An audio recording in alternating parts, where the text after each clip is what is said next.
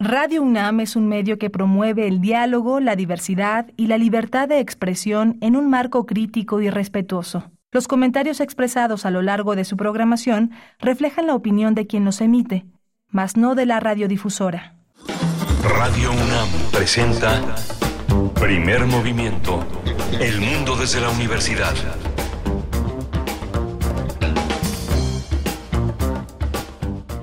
Buenos días, bienvenidos, bienvenidas. Inicia primer movimiento.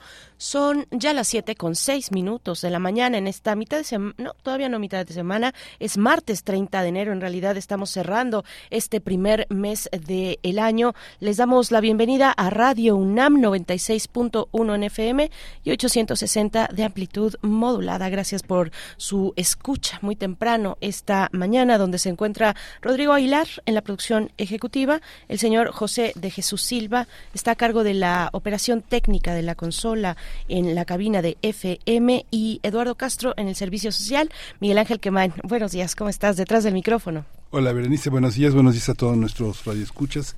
Hoy tenemos un, menú interesante. Está en la curaduría de Edith Citlali Morales, violinista, comunicóloga, gestora cultural, investigadora musical, con una curaduría muy, muy interesante, preludios, amores, tambores y caprichos de Chrysler. Estaremos también comentando con ustedes y con Hubert Matiugua, es poeta tlapaneco, sobre la construcción de la casa residencia artística Gusanos de la Memoria en la montaña mm, en Guerrero. Y vamos a conversar con él, con el joven Hubert Matiugua, eh, licenciado en Filosofía y Letras y también en Creación Literaria por la UACM, maestro en Estudios Latinoamericanos por la UNAM, es columnista del Filosofar MEPA en eh, Ojarasca, suplemento de la jornada, y va a estar con nosotros para contarnos los detalles de este paso que da ahora Gusanos de la Memoria. Es un sitio electrónico y más allá que un sitio electrónico, es un espacio de, mm, pues, de promoción de, de, las lenguas maternas, de la poesía, de las letras, y es un espacio de reunión también que no solamente se queda en lo virtual, sino que tiene ahora y desde hace tiempo un trabajo, un trabajo social importante, un trabajo en comunidades, en territorio, y ahora llega con esta casa residencia artística Gusanos de la Memoria en la Montaña. Y vamos a tener también a Pablo Romo, miembro del Consejo Directivo de Serapaz, en la sección de transformación de conflictos. Vamos a hablar de un examen periódico universal como un sistema de control de la ONU para la paz. Desde 2006 ha implementado este mecanismo para, eh, evaluar a cada uno de los 193 Estados miembros sobre su situación de defensa de derechos humanos. También después, en la segunda hora, en la nota nacional, hablaremos sobre el censo de la Estrategia Nacional de Búsqueda, el censo de personas desaparecidas. Vamos a conversar con la doctora Eugenia Alier Montaño, investigadora del Instituto de Investigaciones Sociales de esta Casa de Estudios. Vamos a tener también Suecia y su posible ingreso a la OTAN. Turquía avaló su adhesión y bueno, ya formará parte de estos Estados miembros. Luis Guacuja, responsable del programa de estudios sobre la Unión Europea del posgrado de la UNAM, nos va a explicar en qué consiste ese ingreso. Hoy la poesía necesaria en la selección y la voz de Miguel Ángel Quemay. No se lo pierdan y vamos a tener una mesa del día, la mesa del día sobre un libro que ha editado Grano de Sal, una, una, una provocación al debate muy interesante, un balance y políticas para la, reconstrucción, un libro que tiene muchas colaboraciones. Vamos a hablar con dos de sus colaboradores, uno de ellos el coordinador del libro, que es Ricardo Becerra, economista, periodista también eh, de economía, especializado en economía, y Enrique Provencio, que coordina el proyecto eh, Informe del Desarrollo en México en el Programa Universitario de Estudios del Desarrollo de la UNAM. Pues estos son los muy diversos eh, temas que estaremos compartiendo con ustedes la mañana de hoy, martes. Ustedes también pueden decirnos cómo pinta su día. Eh, cuéntenos en redes sociales. Recibimos sus comentarios en X, en X como arroba P Movimiento. Así nos van a encontrar. Síganos también en nuestras redes sociales. Y estamos en Facebook como Primer Movimiento. Vamos con la curaduría musical de esta mañana a cargo de Edith Citlali Morales. Curadores musicales de primer movimiento. Qué maravilla, eh, pues recibirte con esta con esta propuesta musical en esta mañana, querida Edith Citlali Morales, violinista, comunicóloga, gestora cultural, investigadora musical y colaboradora en este espacio. Tú pones la música los martes, querida, ¿cómo estás? Hola, hola, a ver, Miguel Ángel, muy buenos días. Espero que se encuentren bien contentos y del mismo modo estén todas y todos nuestros amigos que siempre hacen comunidad aquí en primer movimiento. Los saludo feliz y con muchas ganas ya de contarles de qué va nuestra línea melódica para esos respiritos musicales que tendremos durante nuestro programa. Les cuento que hoy les traigo música del violinista, pianista y compositor estadounidense de origen austriaco, Fritz Kreisler. Él nació en Viena el 2 de febrero de 1875 y muere 86 años después, casi 87, el 29 de enero de 1962 en Nueva York. Como nos quedan en la misma semana sus aniversarios luctuoso y de nacimiento, pues me pareció un buen momento para recordarlo con una curaduría. Chrysler es reconocido sobre todo por dos particularidades. La primera, es considerado uno de los más grandes violinistas de su época. Hablamos pues más o menos de por ahí de la Primera Guerra Mundial. Y por otro lado, por sus composiciones, las cuales forman parte del repertorio de prácticamente todos los violinistas que vinieron después de él.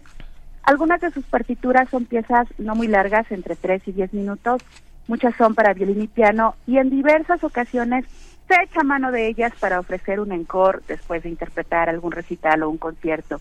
Y tiene de todo, desde piezas sencillas que son utilizadas cuando vas comenzando con el estudio del violín, hasta obras muy, muy, muy complejas donde la técnica violinística, tanto de la mano izquierda, las digitaciones del violín, como de la derecha con los golpes de arco, son de una gran dificultad.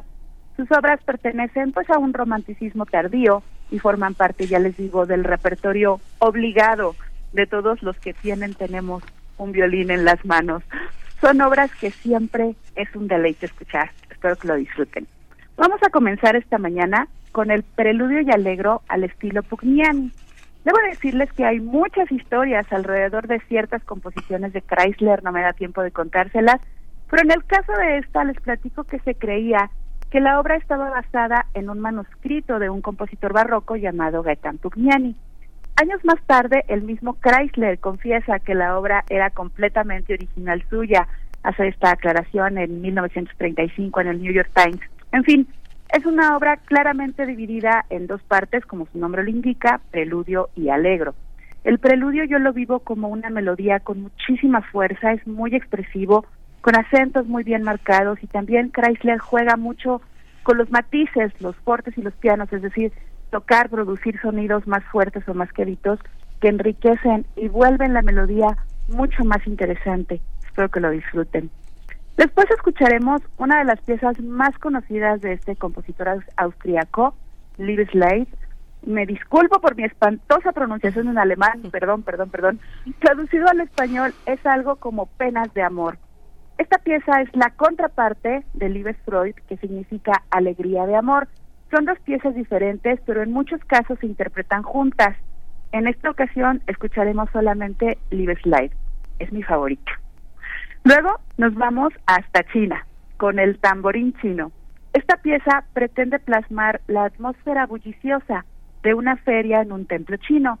Es una melodía que suena bastante oriental y, por ejemplo, aquí Chrysler hace uso de muchos golpes de arco como el ricochet, el esticato, es decir, el arco brinca mucho, por decirlo de alguna manera, y es una pieza muy divertida. Un poco más tarde y para completar nuestra selección de hoy, tendremos El Capricho Vienés y para finalizar, La Bella Rosmarín. Son dos de las obras más interpretadas y grabadas de este compositor austriaco. Antes de despedirme, les comparto que configurar esta selección un poco complicado para mí. Realmente todas las obras de Fritz Kreisler me parecen muy bellas. Es un lenguaje que todo el mundo comprende y acepta, es muy fácil de digerir, muy fácil de acercarse a él. Pero además, como les decía, es un repertorio al que recurren muchos violinistas. Entonces, revisité muchísimas versiones, incluso en algún momento de locura pensé compartir cinco versiones distintas de la misma pieza, pero verdaderamente es una locura. Fue un ejercicio bien interesante analizar las interpretaciones, incluso del propio Chrysler de Shering, de Oistrakh, de Perman, con las de Joshua Bell, María Dueñas o Ray Chang, ¿no? Eh, técnicas con años de distancia. Eh, la misma pieza, pero, pero interpretada en diferentes momentos ya históricos. Les digo, fue un ejercicio auditivo muy entretenido, curioso, incluso complejo para mí, pero lo disfruté mucho y bueno, pues al final las grabaciones que escucharemos son del Preludio y Alegro con Ruggiero Ricci, Live Slide con Joshua Bell, El Tamborín Chino con Shering, El Capricho Vienés con Perman y La Bella Rosmarín con Rai Chen. Espero que gocen y disfruten todas y cada una de estas piezas. Muchas gracias, Pere Miguel Ángel, me despido, no sin antes enviarles un enorme abrazo musical de amores, tambores y caprichos. Hasta la próxima. Hasta la próxima. Gracias, querida Edith Citlali Morales. Pues sí, eso es lo que pasa cuando uno se pone a hacer programación musical. Prácticamente es lo que lo que lo que ocurre y a esas a esas dudas, a esas conjeturas, a esas posibilidades que te vas acercando cuando te adentras en en este caso un compositor como Chrysler. Nos quedamos eh, con él con el preludio y alegro en estilo de Pugnani y volvemos.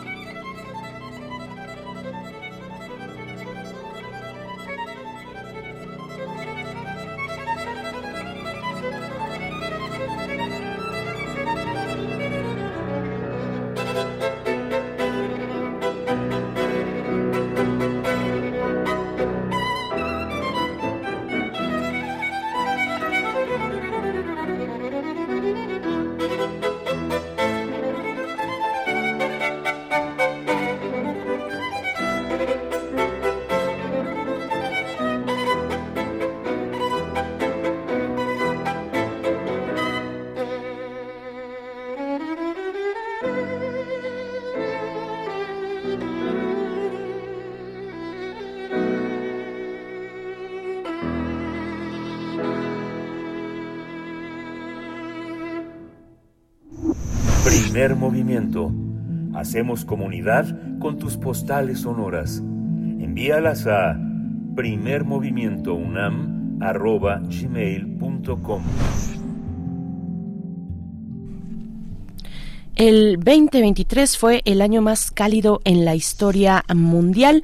Esto es lo que ha dicho la Agencia Europea de Datos eh, Espaciales y Climáticos, Copérnicus, que dio a conocer este dato. Y bueno, pues nuestros compañeros de UNAM Global, Perla Chávez, Fabiola Méndez y Eric Hubart, nos comparten este trabajo, Climas Extremos. ¿Qué está pasando? Vamos a escuchar.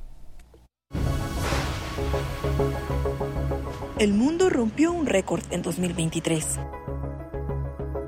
Tenemos que entender que ya estamos en un cambio climático, estamos dentro de un planeta que ya no está en sus condiciones naturales iniciales. De acuerdo con cifras de la Organización Meteorológica Mundial, el 2023 fue el año más caluroso desde 1850, cuando iniciaron los registros del calentamiento terrestre. El año pasado se alcanzó una temperatura promedio de 1.45 grados arriba de los niveles preindustriales, una cifra muy cercana a los 2 grados, el límite de temperatura propuesto en los Acuerdos de París de 2015.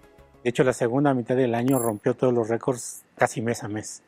¿no? Lo que pasaba en junio era el más caluroso del, de los años anteriores, igual con julio hasta septiembre hubo este fenómeno de un alto calentamiento, de una temperatura elevada en México y en todo el mundo. Ese incremento de temperatura terrestre se refleja en el aumento de los fenómenos meteorológicos extremos, como la sequía, la crisis hídrica y los incendios. Se ha estado observando que cada vez son más los días secos en el, en el, país. Están aumentando los periodos de días sin lluvia, sobre todo en el norte.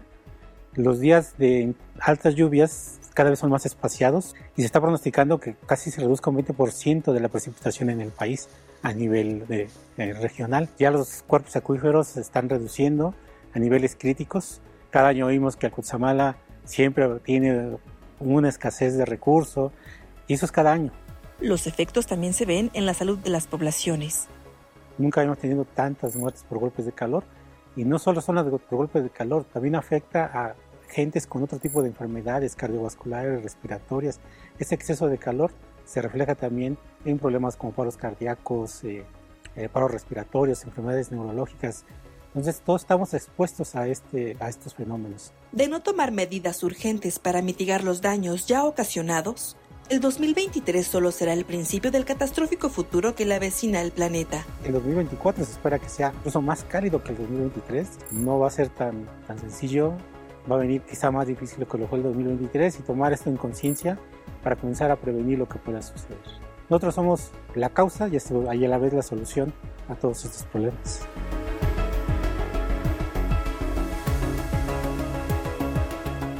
Muchas gracias a nuestros eh, queridos compañeros, colegas de UNAM Global. Son las 7 con 24, 25 ya, 7 con 25 minutos en este que es el segundo día del semestre 2024-2 en la UNAM.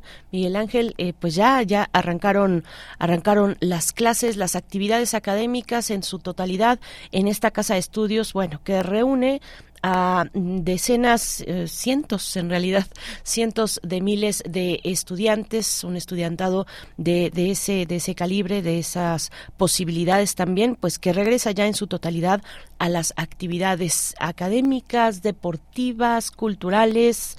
Bueno, pues ya estamos todos de vuelta, ¿no? Sí, ya todo está de vuelta y muy, muy, muy interesante, un proceso, un semestre para la, para la gente que está en el periodo semestral, es un semestre muy corto, termina en mayo, el 24 de mayo, se extiende todavía este hasta la segunda semana de junio pero bueno va a ser va a ser también muy interesante porque viene también un periodo es un semestre corto pero con muchísimas oportunidades intersemestrales que son siempre muy interesantes. Empezaron con todo ese tipo de actividades y bueno este terminaron el viernes con muchísima con muchísima gente que es eh, enorme la participación de, del estudiantado pues, pero pues en este semestre que se inicia también se inician muchas facultades con nuevos programas de estudio y las generaciones de nuevo ingreso pues tendrán que este continuar con esta con este con este primer avance que significó en agosto entrar con perspectivas nuevas sobre todo en el sistema de titulación.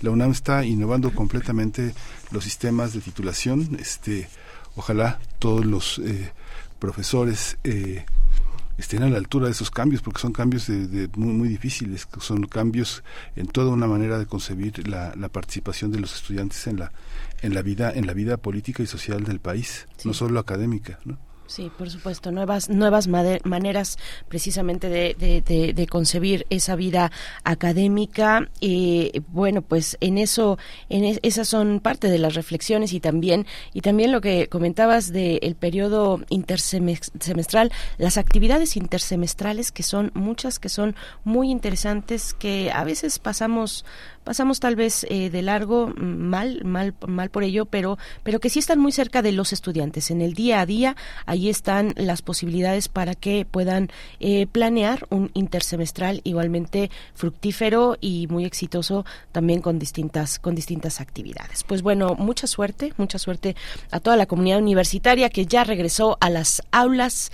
Nosotros tenemos por acá un eh, compañero de servicio social que ya le tocó el día de ayer está en, en el turno de la tarde pues ya le tocó regresar a las actividades. Después del programa ya nos contará cómo le fue. Ya le vimos la cara, las ojeras, el cansancio. Pues se tiene que madrugar para venir acá a hacer su servicio social y luego por la tarde pues ir a, ir a sus a sus clases, a sus estudios y con y con sus amigos y demás y todo eso que ocurre en la vida universitaria, ¿no? Sí, justamente esta, esta parte que también este, exige muchísimo de los estudiantes, porque también gran parte de gran parte de los estudiantes se van a adueñar de su futuro al elegir las, eh, las, las materias más cercanas a sus intereses, a su curiosidad, así que va a ser un proceso muy interesante y sobre todo también un desafío para los empleadores, porque gran parte del perfil de egresados eh, de la universidad van a ser personas con una enorme capacidad de adaptación a las condiciones que se les ofrezca, que les ofrezca el mercado laboral. Por supuesto. Bueno, pues fíjense que en otros temas, en otros temas y un tema que está, pues que que que, que incluso em, eh, llevó a la, a la presidencia de la República a, eh, a, a, generar un espacio el día de ayer por la tarde, un espacio informativo, un ejercicio informativo, una conferencia eh, de prensa donde estuvo Jesús Ramírez, el coordinador de comunicación social de la presidencia también Carlos Emiliano Calderón, coordinador de estrategia digital, estuvo el, subsecretario de Derechos Humanos, Población y Migración, también la secretaria de Gobernación, eh, Luisa María Alcalde. Ellos, ellos cuatro estuvieron eh, frente a periodistas el día de ayer a las 5 de la tarde en Palacio Nacional eh, para hablar de esto que han eh, que, que, han, eh, digamos, eh, digamos podríamos pensar en una especie de hackeo, pero lo han definido de la siguiente manera, un acceso no autorizado. Eso fue lo que está reportando, o así lo nombra la Presidencia de la República, un acceso no autorizado a, la, mm, a un sitio, a un archivo, un sitio que no es directamente la base de datos, pero finalmente sí donde se encuentra, donde se encontró información, información personal de periodistas acreditados que cubren la fuente, que cubren presidencia y que asisten a las conferencias matutinas que cubren la fuente, así se les se les conoce. Entonces, bueno, eh, ayer informaron acerca de este episodio que puso eh, pues eh, en, vulneración los servicios, el servicio, al menos ese puntualmente, ese muy puntualmente, donde pues se albergaba una una lista, una serie de datos personales de los periodistas, ya veremos cuáles, pero bueno, ya lo dijo ayer Jesús Ramírez, hizo un recuento de los hechos y fue interesante, interesante una conferencia de cerca de una hora y cuarenta minutos. Eh, Jesús Ramírez narró los hechos de la siguiente manera. Dijo que el viernes pasado, cerca de las dos de la tarde, se tuvo información de esta vulneración del sistema de acreditación de prensa de la Presidencia de la República. Y dijo también que este hecho de inmediato se notificó a la Dirección General de la Coordinación de Estrategia Digital Nacional, quien ordenó cerrar cualquier acceso al sistema de acreditación de prensa Posteriormente, de inmediato, se aplicó el Protocolo Nacional Homologado de Gestión de Incidentes Cibernéticos y al mismo tiempo igual se notificó al Centro Nacional de Respuesta de Incidentes Cibernéticos adscrito a la Guardia Nacional. Es decir, tenemos ahí ya dos, dos eh, instancias, que es el de la Guardia Nacional eh, y también el, eh, el que tiene que ver con el protocolo, bueno, la coordinación de estrategia digital nacional, son esos dos. Em, de esta manera, una vez eh, pues ya notificada la Guardia Nacional a través de su Centro Nacional de Respuesta e Incidentes Cibernet de Incidentes Cibernéticos, eh, pues de manera paralela, el mecanismo de protección de periodistas actuó mm, de manera inmediata, dijo así Jesús Ramírez, en función de este hecho de vulnerabilidad. Y bueno, enseguida la Guardia Nacional procedió a cerrar el sitio dándolo de baja. Ese sitio ya está dado de baja.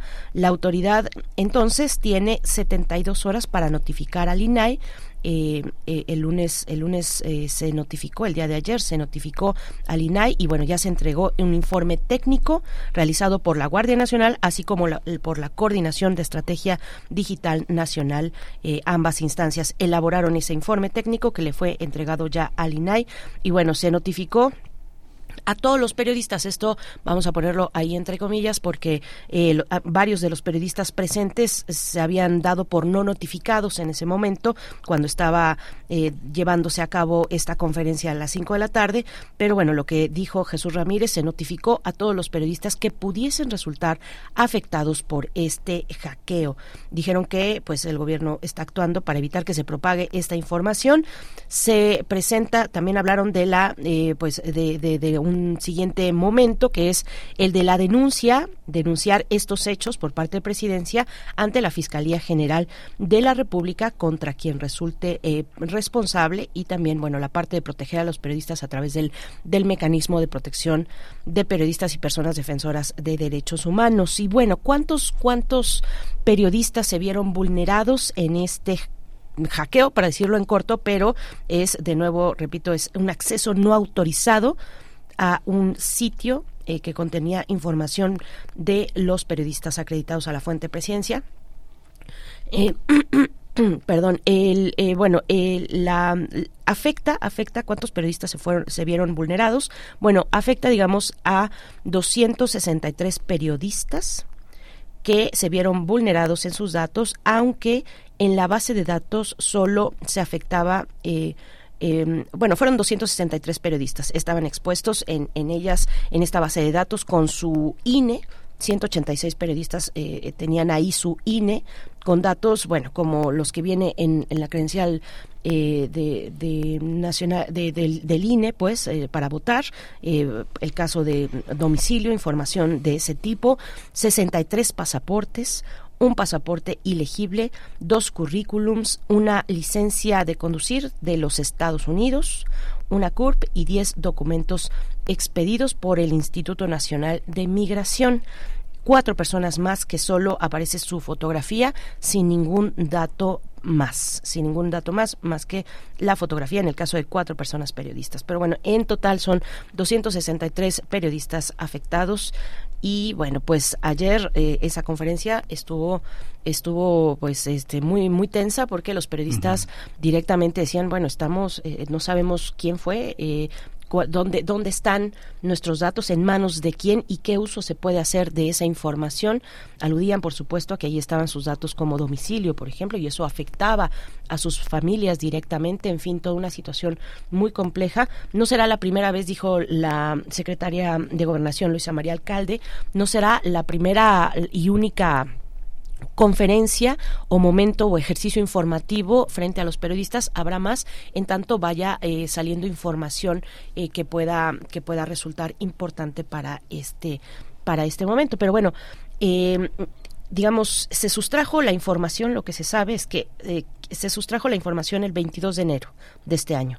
Quien la sustrajo entró con una cuenta autorizada por eso el sistema no reportó ninguna alerta de un uso indebido, porque la cuenta con la que, digamos, el usuario que entró a ese sitio entró con una cuenta autorizada, una cuenta que eh, de alguien que laboró en presidencia, que ya no labora desde el año pasado, según fue saliendo la información, porque, bueno, son datos también que eh, las autoridades se reservan porque hay una investigación judicial en curso, pero bueno, lo que se pudo ver entre los eh, digamos los intentos de los periodistas para poder tener más información de quién podría ser la persona responsable de esta de este descuido eh, bueno, pues eso es lo que se sabe. El 22 de enero eh, se sustrajo esa información con una cuenta autorizada eh, de alguien que había laborado para presidencia, que ya no labora desde el año pasado, pero este usuario, y dijeron, dijeron ya ahí en la conferencia, por supuesto, este usuario se dio de baja Ahorita ya está, incluso el sitio ya está cerrado completamente, pero cuando esta persona deja de laborar en presidencia, su cuenta se, se da de baja del sitio principal pero este del que hablamos, donde se sustrajo la información, es un sitio previo de preproducción. Entonces, bueno, es un sitio previo, dieron el nombre alfa.gov.mx, que ya cerraron, está totalmente dado de baja, pero bueno, es parte de los elementos que se dieron ayer en el en el eh, en esta conferencia desde Presidencia de la República. Sí, es interesante, digamos, todo eh, el gobierno, el gobierno federal y el gobierno de los estados, muchos gobiernos ni siquiera han actualizado desde 2018 sus, sus, sus directorios. En algunos gobiernos sigue siendo el presidente Enrique Peña Nieto y el gobernador actual este es el gobernador anterior. Hay una parte de, de, de, descuido de los sistemas y cuando la gente tiene la confianza de este de programar y de hacer esto no se le da de baja de una manera sistemática. Todavía hay una especie como de cierta, eh, cierta irresponsabilidad o indiferencia sobre lo que representa la web. Lo que sí pasó, Bernice, es que el sistema de datos, de la base de datos que tiene el IMSS para, la, para el sistema para el aseguramiento de periodistas por cuenta propia es muy cerrada, ¿no? No se puede acceder si no metes eh, el certificado del SAT y la llave privada que te dan en el sistema de este tributario para poder acceder a tu a tu cuenta. Y hay más de este en la base de datos hay más de mil personas que están que, que forman parte del sistema. Pero esta base de datos eh, hay que decir también que el sistema de acreditación para medios de la presidencia de la república es muy muy estricto. O sea es algo en el que es un sistema donde están acreditados camarógrafos, fotógrafos, asistentes y toda la toda la parte que se hace responsable desde los medios. No está acreditado ningún medio que no tenga por lo menos cinco años de antigüedad en radio, televisión y multimedia. Eh, hay una hay, hay que entregar una semblanza curricular para acreditarse, una identificación oficial vigente, una carta del medio dirigida al titular de la de la oficina de prensa de la, de la presidencia de la República, hacer una certificación de audiencia, una exposición de motivos. Hay una hay una hay un rigor interesante y son y son datos que están expuestos en todo el todo en todo el mundo periférico incluso los propios medios que en muchos casos carecen de la seguridad precisa para proteger los datos de sus propios periodistas ¿no? sí por supuesto y bueno también agregaron ayer algo importante que eh, por ley por ley dijo así Jesús Ramírez eh, por ley quien comparte el contenido aunque no haya sido responsable del hackeo pero quien comparte el contenido cualquier persona o medio incluso también medio de comunicación en afán, digamos, de querer informar, pero quien comparte el contenido de manera indebida, eh, sin la protección eh, de los datos que ahí aparecen, pues estará también incurriendo en un delito. Algunos medios se lanzaron de inmediato, hay medios que se lanzaron de inmediato a, ofrecer la imagen no eh, protegida, no testada de esos de esos bueno se dijo incluso eso en la en la en la conferencia el día de ayer de esos datos. Eso fue eh, fueron algunos de los elementos varios no le, preguntaron a presidencia eh, bueno a los representantes ahí de presidencia eh, por qué tardaron tanto o por qué tardaron el tiempo que tardaron dejémoslo así. Si la información se sustrajo un 22 el 22 de enero por qué hasta el 26 de eh, perdón, hasta el viernes, que fue 26. Mm, 26, sí, ¿verdad? Sí, no me estoy equivocando. Porque si fue la filtración el 22, o el hackeo, perdón, el 22 de enero, fue hasta el 26 de enero, es decir, el viernes de la semana pasada, que eh, se percataron y que actuaron en consecuencia. Em, y bueno, la respuesta fue que como la vulneración se dio a través de una cuenta autorizada, pues no hubo ninguna ninguna alerta de que se estuviera de, de alguna actividad digamos sospechosa inusual sino que bueno eso finalmente no, no había manera porque la cuenta estaba autorizada. Hablaron también de que eran tres los usuarios, tres los usuarios que actualmente sí este eh, eh, tienen tienen acceso a esa a esa base de datos. Una base de datos que ya no existe digamos era como como un era un sitio de preproducción eh, que se tenía se estaba cotejando se estaba cotejando ese, los, los datos en ese sitio de preproducción, los datos de los periodistas, con una base de datos amplia de producción. Entonces son dos sitios diferentes, digamos, aquel de preproducción que fue vulnerado estaba prácticamente en desuso, es lo que dan a entender y bueno, eh, entra alguien con una cuenta autorizada, un usuario con cuenta autorizada, por eso no se, el sistema no lanza ningún tipo de alertamiento sobre este respecto. Y básicamente pues lo que dicen es que se dieron cuenta hasta que pues ya salió esto a los medios y, reventó como lo hemos visto, ¿no? Tal vez los propios, los propios, este, este, personas no autorizadas filtraron esa información porque nadie se hubiera podido dar cuenta de datos sustraídos, por lo menos desde el gobierno era, era muy difícil. Y de 263 periodistas aproximadamente acuden entre 30 y 40 periodistas diariamente a las conferencias de prensa, sobre todo al inicio de la semana y al final de la semana, pero son 263 periodistas desde que estaba acreditada la, la oficina de, de comunicación de la presidencia. Muchos de ellos ya no van, muchos de ellos ya ni trabajan donde trabajaban. Sí, exactamente. Y algunos fueron, por ejemplo, visitantes extranjeros, ¿no? Que eh, en algún momento eh, eh, tuvieron acceso, bueno, fueron acreditados para asistir a presidencia en un viaje muy puntual, pero ya se regresaron a, otro lugar o a su país de origen. Em, pues eso, y también le, le, preguntaban, les preguntaban a los funcionarios y la funcionaria, pues cómo podían saber o estar seguros de que esto no no había ocurrido antes, de que un evento de esta naturaleza no se había dado en, en otra ocasión, dado que en esta no se dieron cuenta.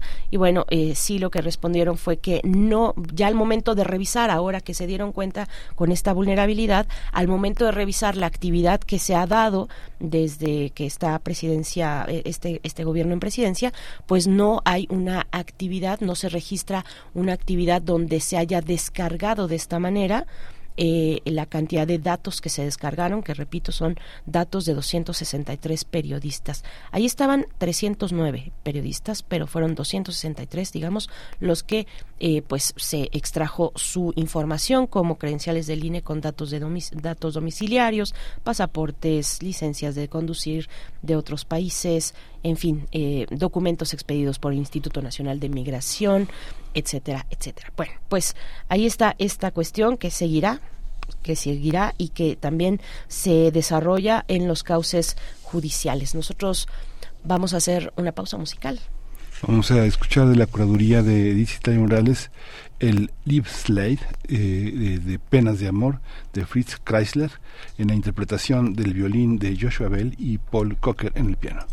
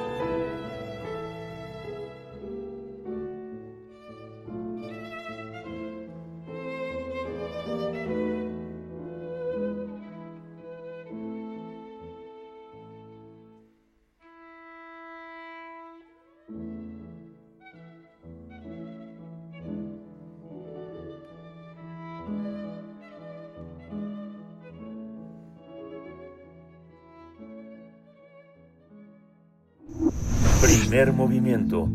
Hacemos comunidad con tus postales sonoras. Envíalas a primermovimientounam.gmail.com Transformación de conflictos. Saludamos esta mañana de martes a Pablo Romo, colaborador de Primer Movimiento, es miembro del Consejo Directivo de Cera Paz, Servicios y Asesoría para la Paz AC, y también es profesor de Transformación Positiva de Conflictos en la Facultad de Ciencias Políticas y Sociales, para hablar esta mañana de el examen periódico universal eh, como sistema de control de la ONU para la paz. Pablo Romo, querido, ¿cómo estás? Bienvenido como siempre. ¿Qué tal? ¿Cómo están? Buenos días. Buenos días, Pablo. A ustedes, al auditorio. Eh, quisiera compartir con eh, el auditorio y con ustedes este, esta reflexión en torno al examen periódico universal, que es un mecanismo del Consejo de Derechos Humanos de Naciones Unidas para una revisión de la situación de los derechos humanos en cada uno de los países que participan en Naciones Unidas. Son 192 países que eh, pasan esta revisión Vamos en la cuarta vez desde que se establece este mecanismo de revisión de la situación de los derechos humanos y México acaba justamente de ser revisado eh, por eh, por eh, el Consejo de Naciones Unidas de Derechos Humanos en su situación de, de cómo va y cuáles son las recomendaciones que hacen todos los países del mundo. Me parece que este es un ejercicio que eh, si no lo conoce nuestro auditorio es muy importante al ser una eh, una revisión de, de la página de, de, Naciones Unidas del Consejo de Derechos Humanos porque es de alguna manera un termómetro muy interesante de todos los países del mundo, no solamente de México, para ver cómo está su situación de derechos humanos. Recordemos que la situación de derechos humanos en los países es de alguna manera una expresión de un componente para la construcción de la paz.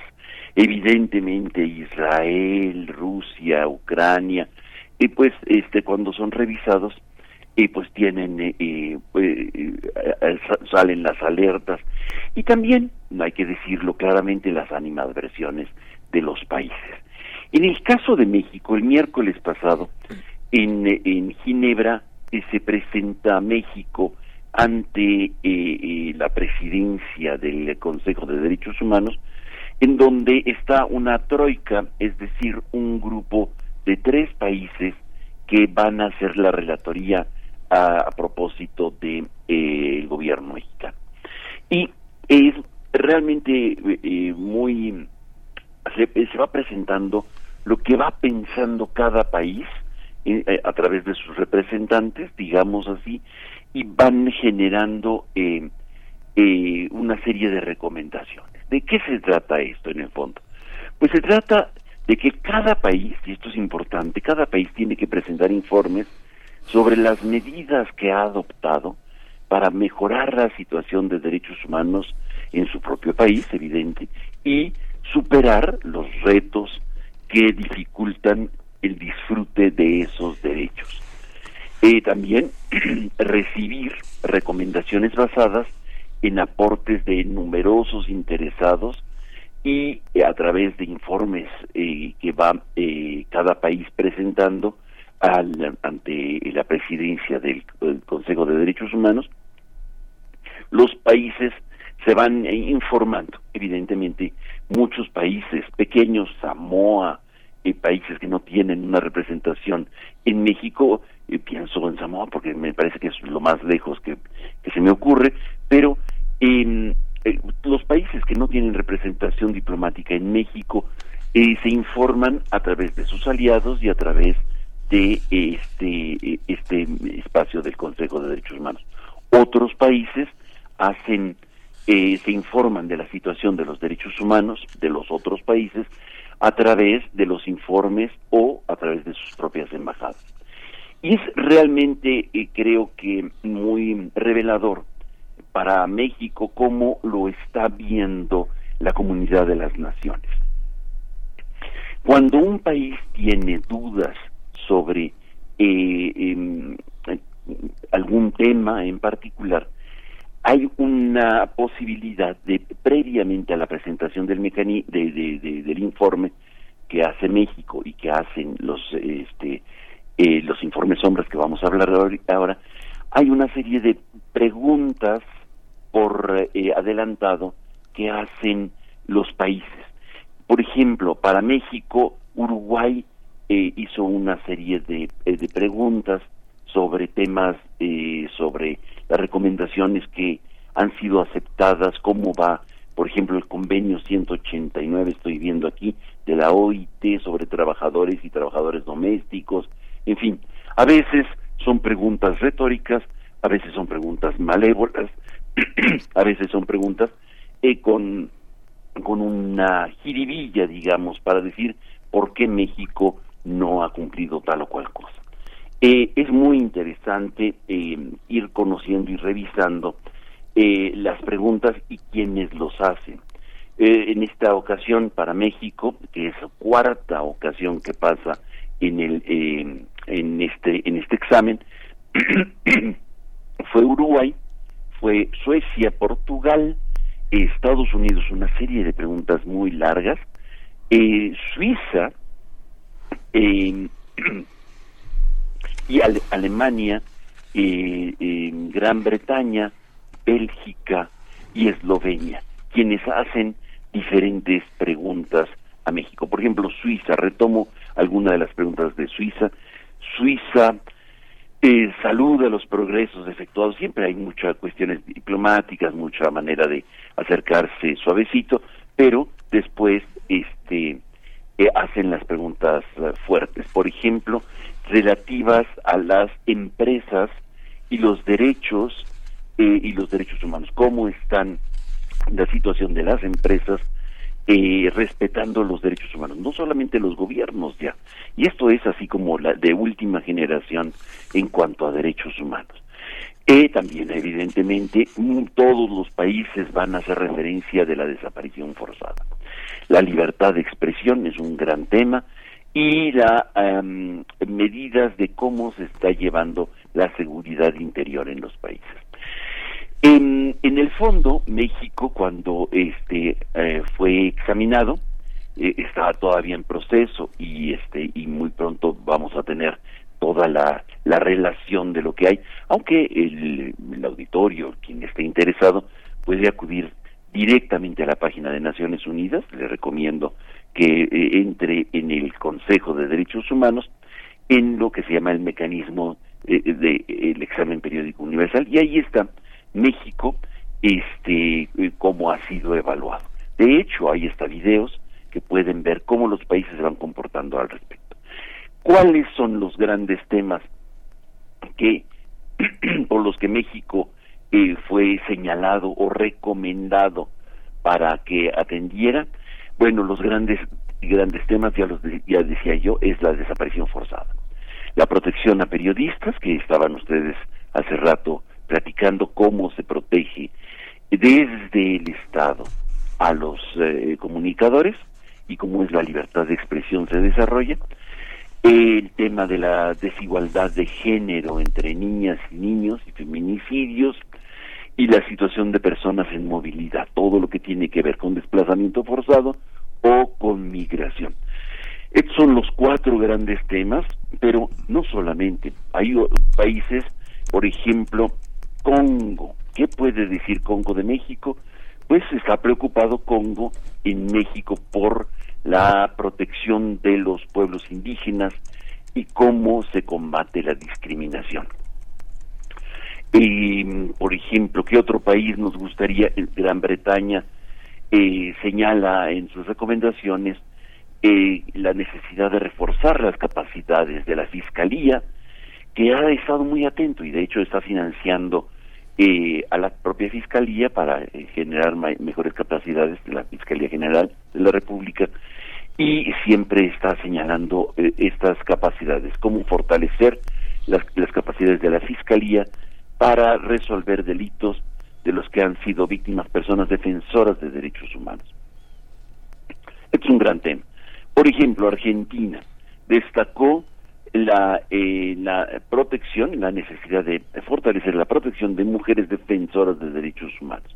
Y así vamos viendo nosotros cómo el, el país por país, que tienen un minuto para hablar, es, es impresionante, sintetizan sus informes y sus preocupaciones en un minuto de, de, eh, presentación y eh, señalan a México y pidiéndole que ratifique ciertos este, acuerdos, etcétera. Para México ha sido un, un, examen suave, realmente, en relación a otros eh, a otras ocasiones, pero también en relación a otros países que en este momento se debaten eh, fuertemente con autoritarismos o con situaciones de graves violaciones a los derechos humanos.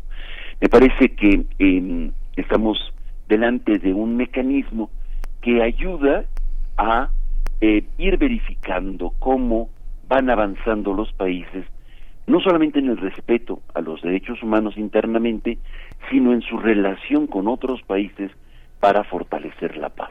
Y creo que este, que este procedimiento muy novedoso, muy reciente, se establece en el 2006, puede ayudar como una, un elemento más de Naciones Unidas para eh, señalar, para ayudar a, a, la comunidad internacional en eh, el mejoramiento de sus derechos humanos, del respeto a los derechos humanos.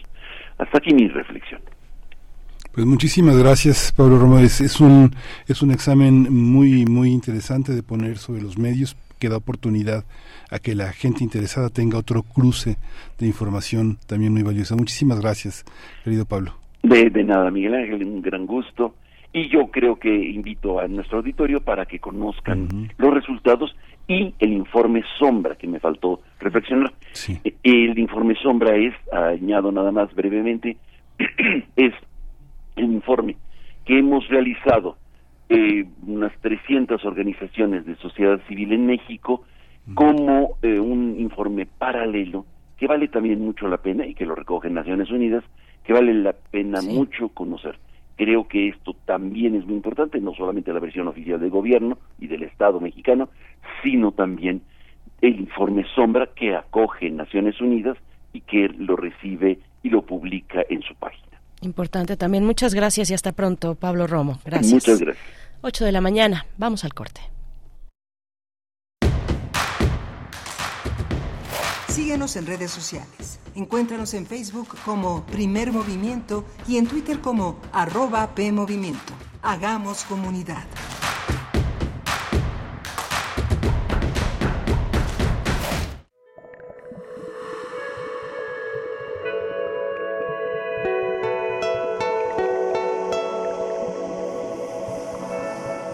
Escuchas Radio UNAM.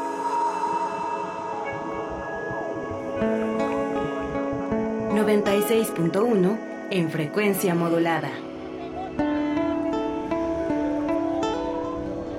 Radio UNAM, Experiencia Sonora.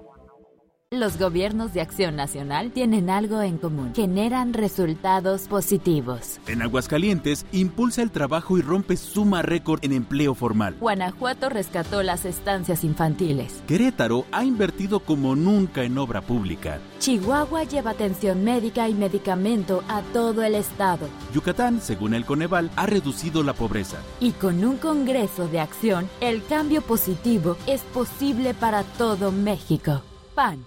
Con cada latido, las mentiras tiemblan. Con cada latido se acerca más la verdad. Con cada latido, los rencorosos tiemblan. Con cada latido, la incompetencia se va. Porque otro México es posible. Con seguridad, sin divisiones, con igualdad. Con cada latido nos acercamos más a la victoria, porque somos millones los que queremos para México un gobierno de verdad. PRD. ¿Por qué escuchar a la sección de violines? ¿Por qué atender a los alientos de metal? ¿Por qué escuchar una orquesta? Porque hace bien.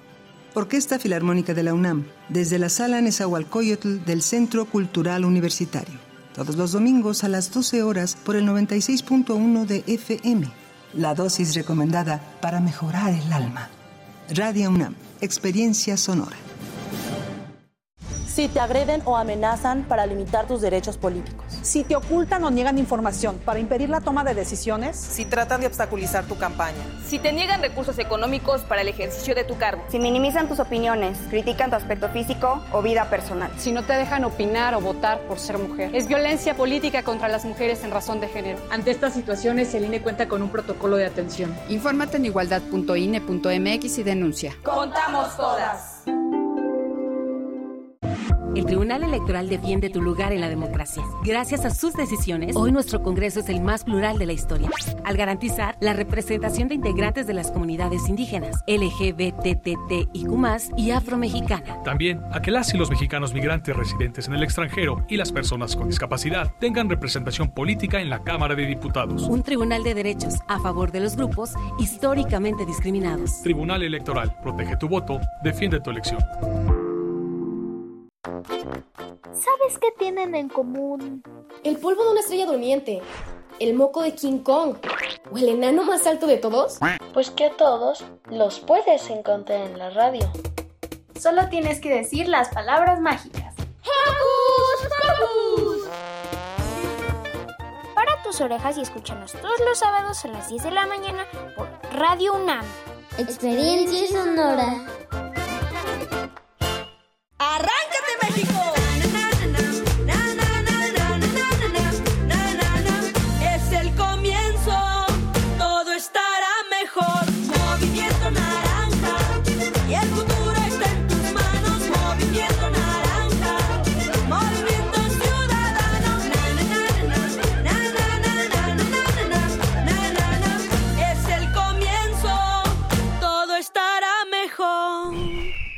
Movimiento Ciudadano.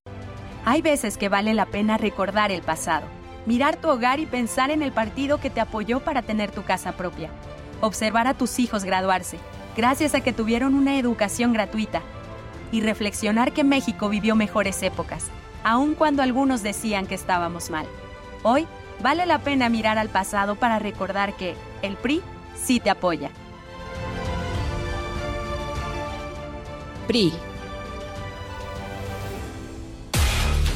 En la vida cotidiana se reflejan las problemáticas sociales, con diferentes causas y consecuencias. Pensemos juntas y juntos las posibles soluciones. Vida cotidiana. Análisis de nuestro día a día.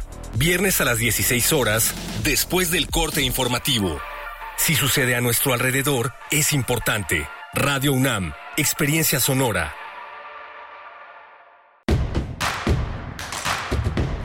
Encuentra la música de primer movimiento día a día en el Spotify de Radio UNAM y agréganos a tus favoritos.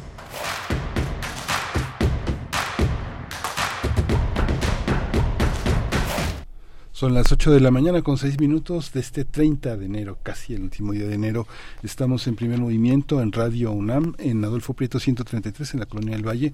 Tenemos eh, varios medios de comunicación para tener, para tenerlos, para estar cerca, hacer comunidad con ustedes. Primer movimiento en Facebook, P Movimiento en Twitter o X. Eh, está Rodrigo Aguilar en la producción ejecutiva como todas las mañanas de 7 a 10 de la mañana de lunes a viernes está Jesús Silva hoy en el control de la cabina está Eduardo Castro en el servicio social ya muy atento ojeroso y cansado pero con muchas ilusiones de volver a clases y mi compañera Berenice Camacho como siempre al frente de la conducción. Querida Berenice buenos días. Buenos días Miguel Ángel Quemain. Así es con muchas ilusiones. Las ojeras sí presentes también pero muchas ilusiones y mucha energía mucho ánimo porque apenas inicia el semestre.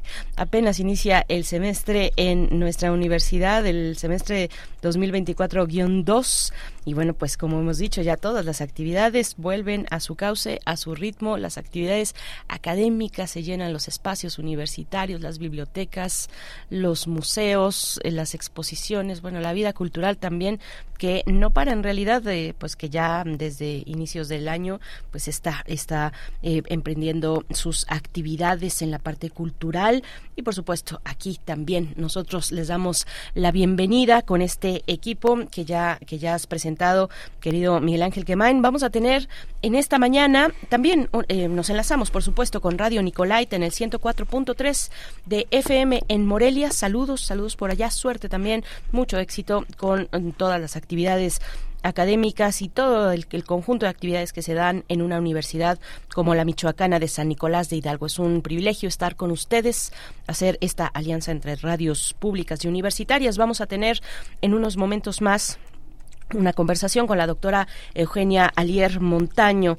Ella es investigadora del Instituto de Investigaciones Sociales de la UNAM y vamos a conversar con ella acerca del censo de personas desaparecidas. Es el censo de la Estrategia Nacional de Búsqueda Generalizada, eh, que bueno, vamos a tener eh, la apreciación, el análisis de lo que este censo eh, pues ha significado, significa y está también en el debate, pues y, significa para para eh, para la sociedad en su conjunto, por supuesto, para los grupos de búsqueda y para el gobierno federal, para el para el ejecutivo federal. Eh, bueno, pues vamos a tener esa participación y esa conversación en unos momentos más. Y vamos a tener también el tema de Suecia y su posible ingreso a la OTAN. Luego de que Turquía avaló su adhesión, el tema lo vamos a tratar con Luis Guacuja, el responsable del programa de estudios sobre la Unión Europea del posgrado en la UNAM pues quédense con nosotros, quédense, también estamos en redes sociales, arroba P Movimiento en X, en, Twitter, en, X antes Twitter y en Facebook como primer movimiento. Si no nos siguen, pues háganlo en este momento. Les invitamos a que puedan seguir las publicaciones tanto de primer movimiento como de Radio UNAM, también presente en todas las eh, redes, las redes sociales. Vamos, vamos a hacer una pausa musical. Son las 8 con 9 minutos. Esta mañana la curaduría, como cada martes, le, le corresponde a Edith Citlali Morales violinista, comunicóloga, gestora cultural, investigadora musical y en esta ocasión nos comparte una selección de composiciones del austríaco eh, Chrysler, es lo que vamos a escuchar, Fritz eh, Chrysler, eh, y a continuación toca el turno de mm, tamborín chino, interpreta Herrick Sering en el violín y Charles Reiner al piano. Vamos con ello.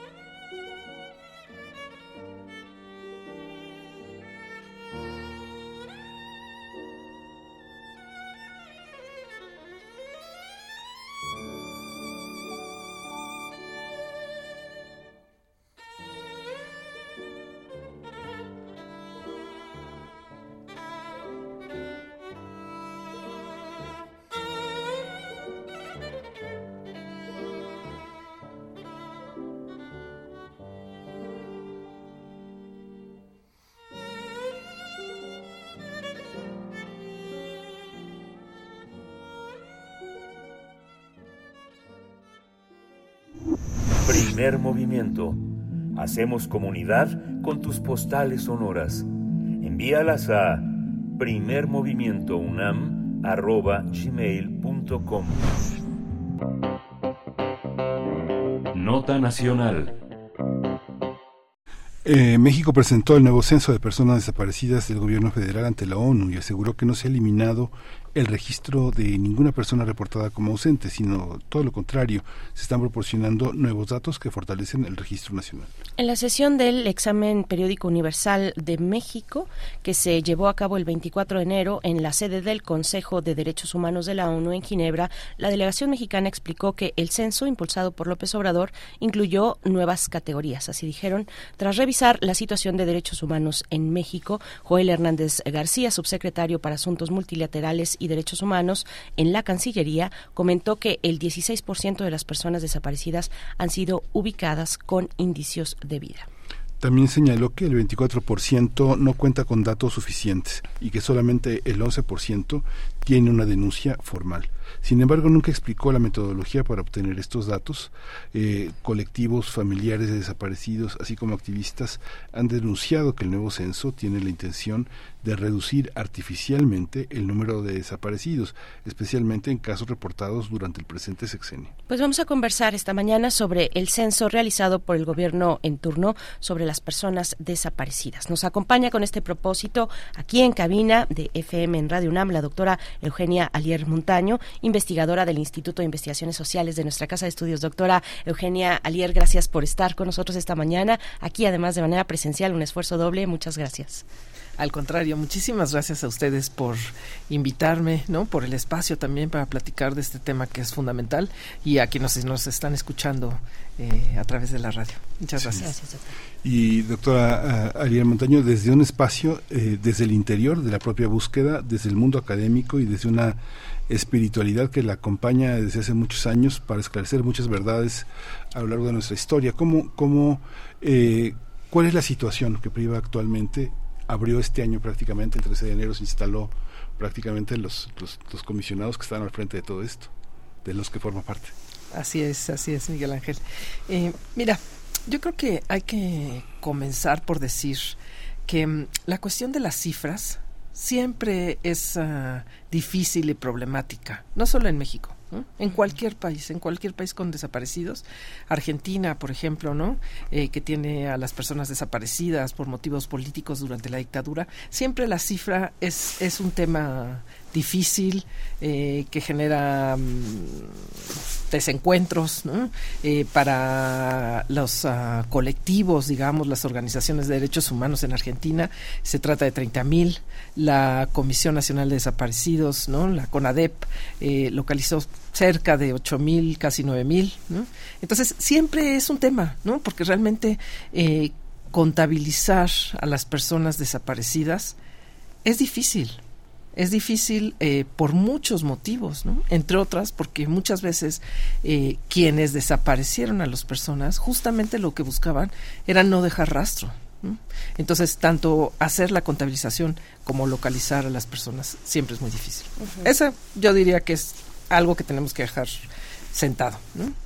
Em, también es cierto que eh, había como muchas dudas sobre eh, estas listas que ya existían, sobre este censo, eh, que había que había como todo tipo de situaciones digamos, que estaban desde las personas desaparecidas por motivos políticos de los años 70, pasando por el señor que se fue a la esquina a comprar cigarros y no regresó, migrantes, o sea, realmente era sí un censo que probablemente necesitaba ajustes ahora. Eso es una cosa.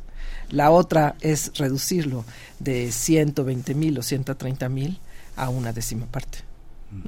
Eso eh, probablemente sí es eh, complicado y en efecto están habiendo muchos reclamos por parte de los colectivos, por parte de las madres, por parte de las organizaciones de derechos humanos que eh, directamente están viendo que sus familiares no están ahí cuando tienen, tienen no solo motivos, sino eh, eh, evidencias de que son desaparecidos.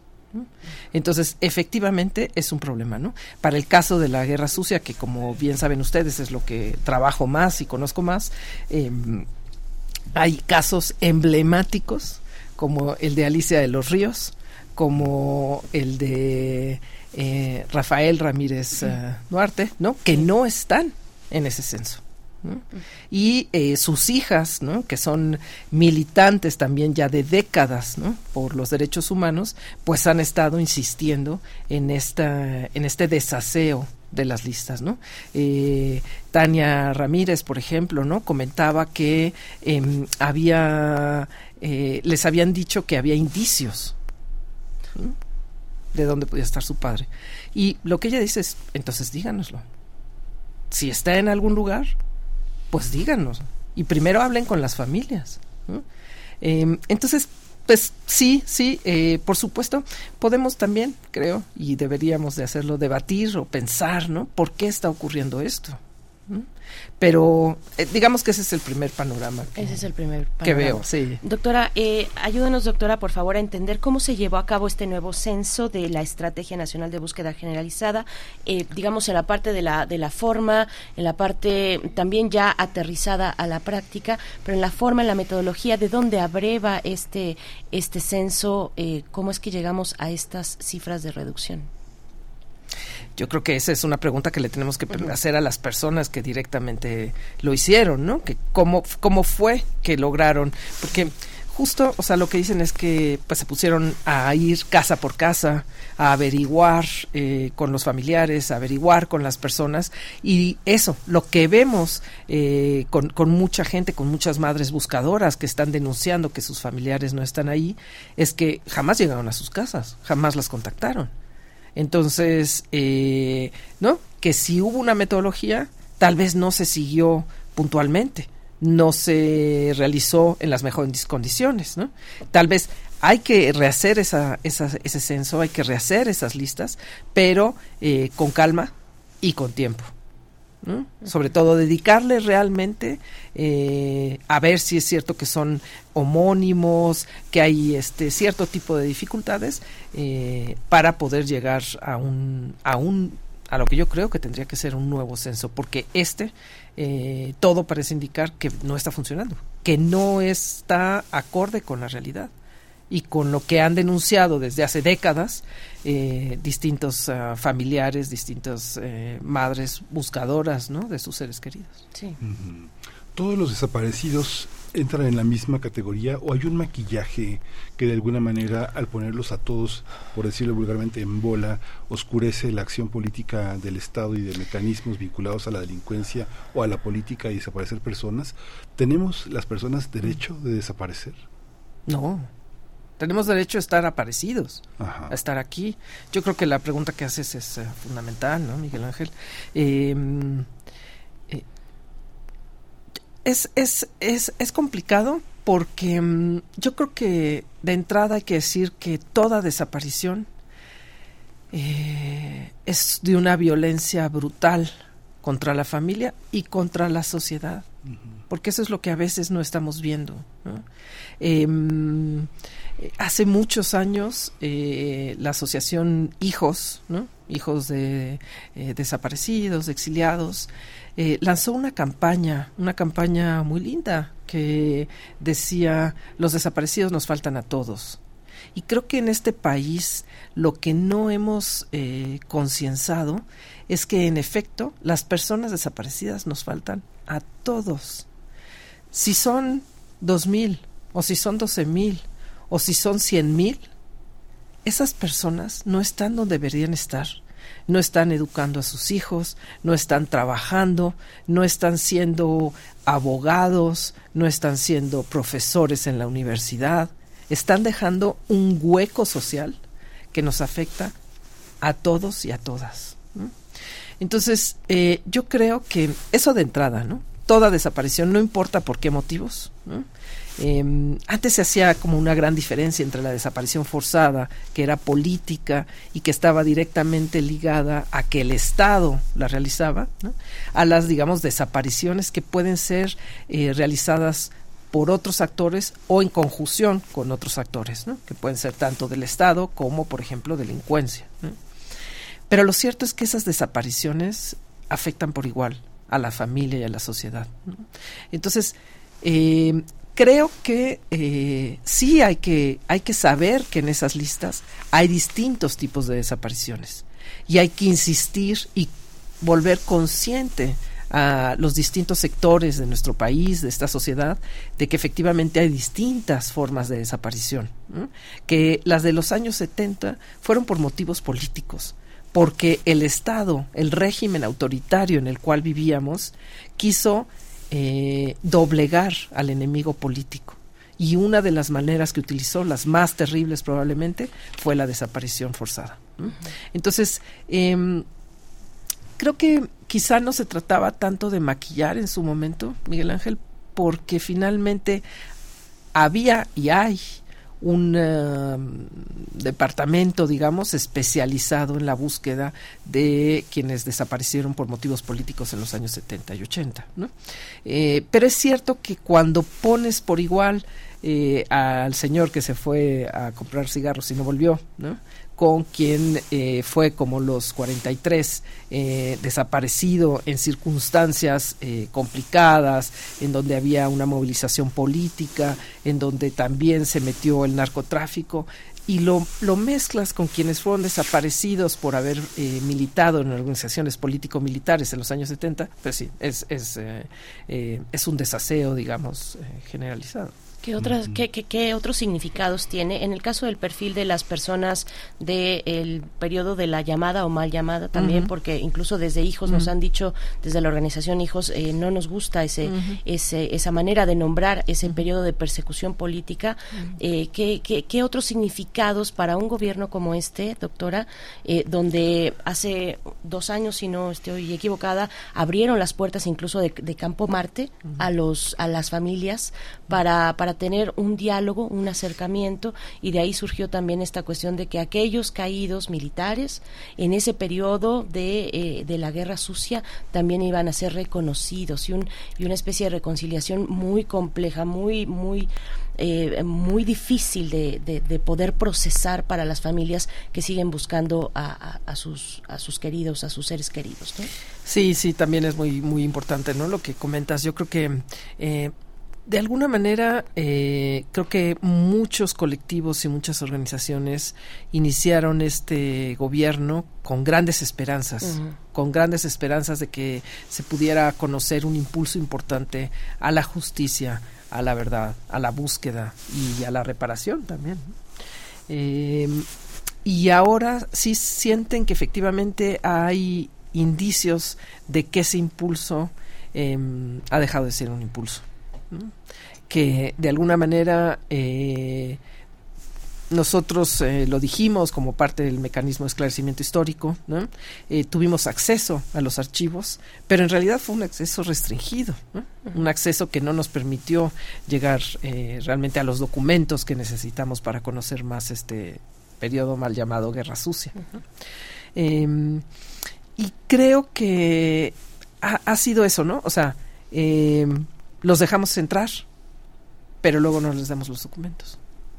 Vamos al campo militar y no resulta que en esa misma ceremonia pues eh, dicen que están también todos los caídos por parte del ejército ¿no?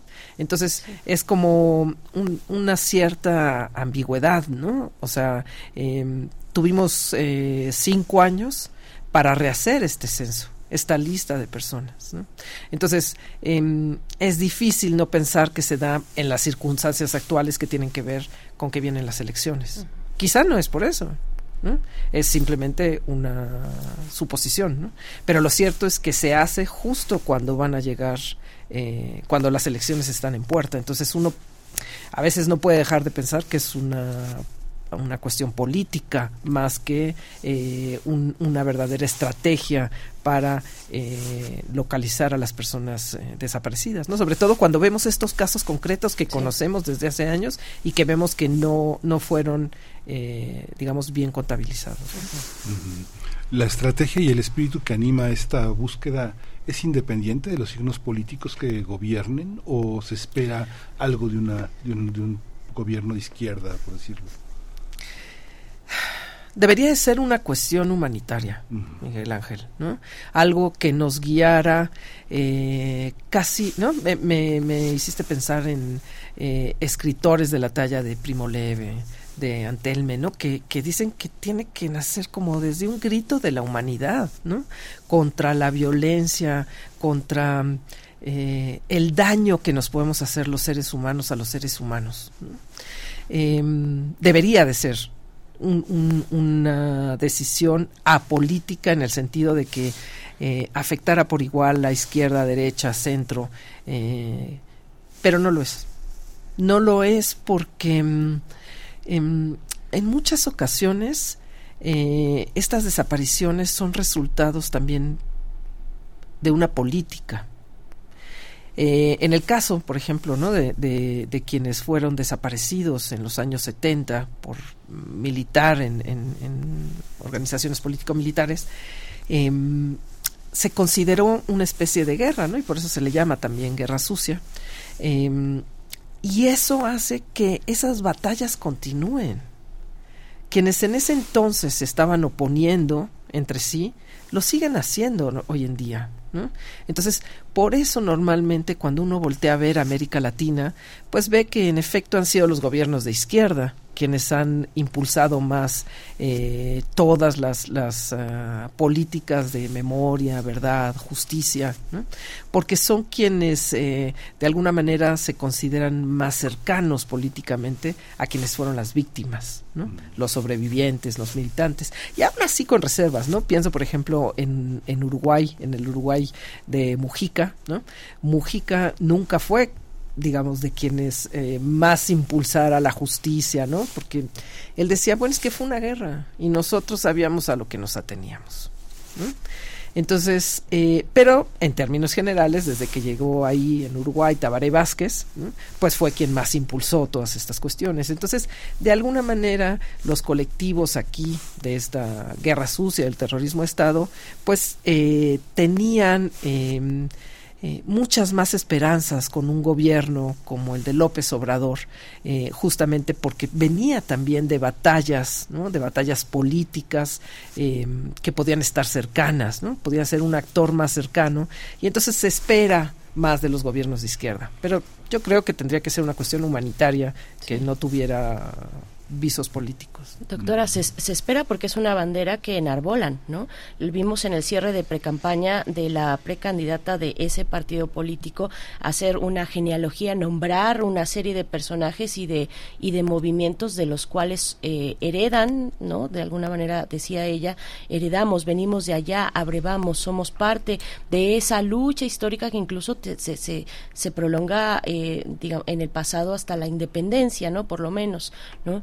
eh, ahí están señales muy claras de que, de que, de que no solamente son eh, esperanzas eh, creadas o imaginadas en el viento, sino que hay una correspondencia y un diálogo, no sé, por ahí eh, también pensarlo. Pregunto, doctora, cuando, cuando hablabas de, de los porqués, está la línea electoral, ¿no? Un momento electoral donde recaen muchos de los eventos actualmente y entre ellos el de las personas desaparecidas, pero la cuestión de las fallas institucionales, de la falta de coordinación, de la falta de comunicación, comunicación, esas cosas más técnicas eh, son serían también un factor en este en, en, pues en este resultado que ahora vemos con un censo como este que las organizaciones están señalando donde dicen pues nos los volvieron a desaparecer o están dando carpetazo o qué pasa. yo, vería como dos grandes factores importantes en todo esto. El primero es eh, que nuevamente, ¿no? Frente a los 120 mil o 130 mil eh, que podíamos tener, fueran o no fueran, ¿no? Em, incluso 12 mil. Es una crisis. ¿no? Son muchos.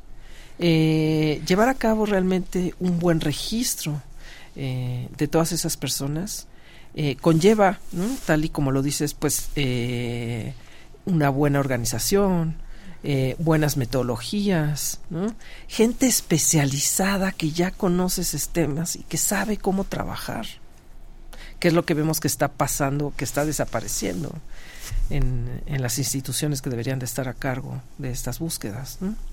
Eh, eso es por un lado, o sea, porque creo que realmente el, el, el, número, la cifra en México, genera dificultades de por sí. Y luego además creo que hay resistencias institucionales. ¿no? creo que definitivamente eh, hemos visto ¿no? que el ejército, y ya lo comentaba, ¿no? pues sí pone resistencias, pone resistencias a, a, que revisemos los documentos, a que se revise lo de Ayotzinapa, a que, ¿no? a que podamos llegar a ciertas verdades, porque eh, el ejército tiende a funcionar como, pues como un cuerpo compacto, ¿no? En el cual no se designan a los posibles culpables, ¿no? Es distinto, por ejemplo, al campo político, ¿no? En el campo político a lo mejor un partido sí decide sacrificar a una persona con tal de mantener eh, una cierta imagen, ¿no? Eso no ocurre en el ejército, ¿no? En las fuerzas armadas, entonces eh, complica, eh, ¿no? estas resistencias a que efectivamente se puedan esclarecer las cosas. Sí. Creo que ya estamos llegando al final, pero esa parte, Eugenia, de crear, un, de crear una instancia eh, con un mecanismo donde te pasan a un cuarto para ver los archivos que no, que no están, que no puedes ver, ¿no? Es algo interesante como, digamos, el aparato del Estado, no sé, tú que has estado también en los archivos, uno tenía Galería 2, todo desorganizado, y Galería 1, ¿no?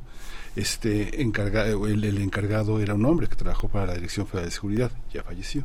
Sin embargo, la concatenación de archivos tejidos como una gran telaraña y lógica este, hacen que la investigación esté sesgada. ¿no? En realidad, estos, estos participantes de la política en rebelión o en distonía este a favor de una política por la que fueron reprimidos. ¿Cómo, cómo entenderlo? Son las, son las organizaciones, por ejemplo, la Secretaría de Gobernación, eh, los organismos represores eh, que tienen el control de la violencia, como dicen en las ciencias sociales, la violencia institucionalizada, quienes deben de administrar los archivos aunque se haya descentralizado el Archivo General de la Nación, ¿qué pasa con los archivos gubernamentales de seguridad pública en los demás estados? ¿Qué pasa con los archivos de Sedena, de Marina? Mm. ¿Cómo, ¿Cómo entender? Debe, debería haber una instancia donde mm. los archivos de esa, de esa disonancia deban, de ser este, resguardados de otra manera mm. o la ley de protección de datos personales tenga que tener esos sesgos para poder acceder a las identidades perdidas o de los perdidos? Yo creo que mm, a veces sí, ¿no? Es como si México fuera la excepción a tantas cosas, ¿no? Porque cuando piensas en países como Francia, Canadá, ¿verdad? Pues son, son es el gobierno quien maneja todos estos archivos, eh, aunque haya archivos también particulares, ¿no? Em, y no hay tantas dificultades, ¿no? Para, o sea, si se establece que hay un mínimo de 50 años para ver los eh, archivos, no te los van a dar antes. Pero en el momento en que se cumplan los 50 años, te los van a dar. O se va a ir desclasificando como Estados Unidos, ¿no? También, eh, yo, yo creo que idealmente podría ser el Estado.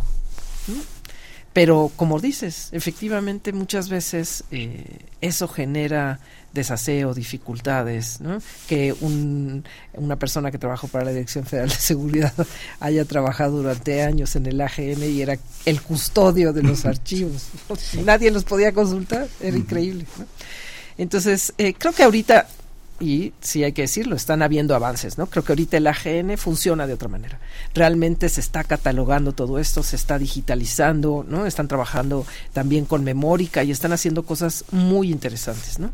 Em, démosles el beneficio de la duda y invitemos a platicar a, Gabriela Pulido, al mismo Carlos Ruiz Abreu, ¿no? Para ver que, cómo se están haciendo las cosas allá adentro. Sí, sí, en Memórica hacen cosas bien interesantes para preservar precisamente la memoria, la memoria social, la memoria de los movimientos eh, sociales. Pues muchas gracias, doctora Eugenia Lier Montaño, investigadora del Instituto de Investigaciones Sociales de, nuestra universidad. Eh, gracias por, por venir, por esta generosidad y bueno, ojalá tengamos eh, siguientes oportunidades oportunidades contigo. Gracias. Al contrario, muchísimas gracias a ustedes por el espacio, para hablar de cosas tan importantes, porque sigan aquí eh, y por la, la audiencia, a quienes también agradecemos. Gracias. Muchas gracias. Hasta pronto, doctora. Vamos a ir con la curaduría de Digital y Morales. Vamos a escuchar Capricho Vienés en la autoría de Fritz Kreisler. Es Itzhak Perlman, el gran violinista eh, de origen israelí, violín, y Samuel Sander en la, en la interpretación de Capricho Vienés.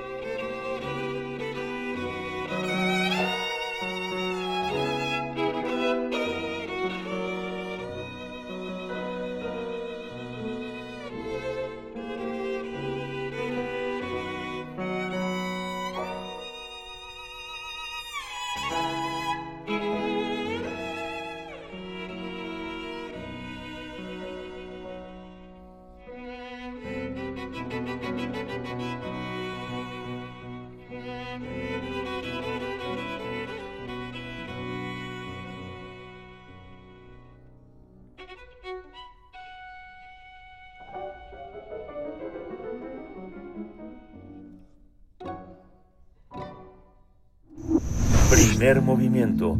Hacemos comunidad con tus postales sonoras. Envíalas a primermovimientounam.gmail.com Nota Internacional. Turquía levantó el veto al ingreso de Suecia en la OTAN tras una reunión con el primer ministro sueco Ulf Kristersson y el presidente turco Recep Tayyip Erdogan. En la reunión Erdogan accedió a presentar el protocolo del ingreso sueco lo más pronto posible al Parlamento turco para su ratificación. En diciembre del 2023, la Comisión de Asuntos Exteriores turca accedió a la solicitud de Suecia luego de 20 meses de bloqueos y negociaciones. Ya en el Parlamento, los bloques socialdemócratas, el oficialista y el partido opositor aprobaron la moción de ingreso de Suecia a la alianza militar. Tras iniciar la guerra en Ucrania, Finlandia y Suecia solicitaron ingresar a la OTAN, dejando su papel imparcial en el mapa geopolítico.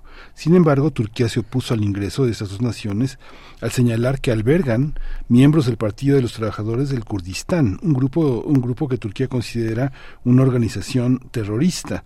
Eh, hay que decir que la Unión Europea también clasifica a los miembros del Partido de Trabajadores del Kurdistán como terroristas pues vamos a tener un análisis sobre la inminente adhesión de Suecia a la OTAN y sus implicaciones. Nos acompaña este día el doctor Luis Guacuja, a quien damos la bienvenida. Él es responsable del programa de estudios de la Unión Europea del posgrado de la UNAM.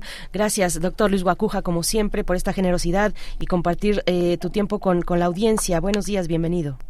¿Qué tal? Muy buenos días, Berenice Miguel Ángel. Un gusto saludarlos a ustedes en el auditorio. Muchas gracias, Luis Guacuja. ¿Cómo, ¿Cómo entender esta, esta parte, este espíritu como bífido que tiene, que tiene Suecia al albergar un partido como el de trabajadores del Kurdistán como terroristas y colocarlo como un conflicto de interés en el marco de la guerra, ¿no?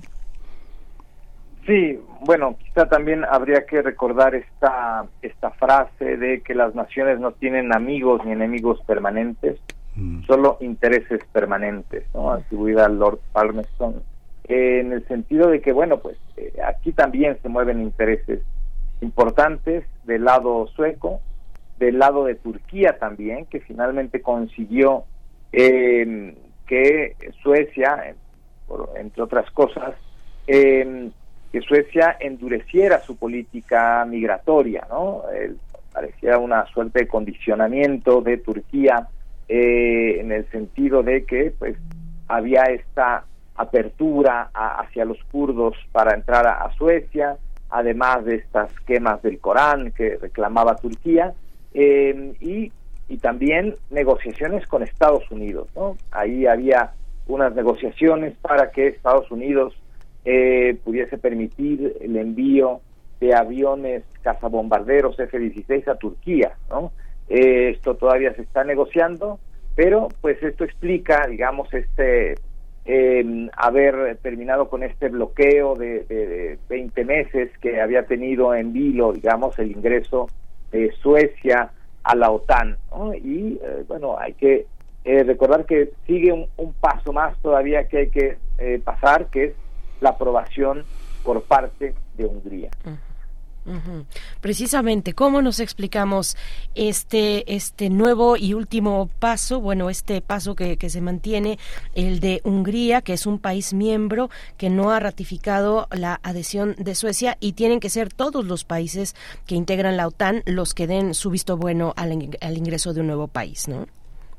Sí, totalmente. Y además en un momento bastante eh, complejo. Por un lado, el lo que sucede en, la Unión Europea, esta posición reticente de Hungría, que pues hace, eh, hace 20 años ingresó a la, a la Unión Europea junto con otros nueve países, y que había hecho muy bien su tarea, como los países del grupo Visegrado, pues eh, con el paso del tiempo y con la llegada de Orban al, al poder, el, la, la posición húngara se ha endurecido.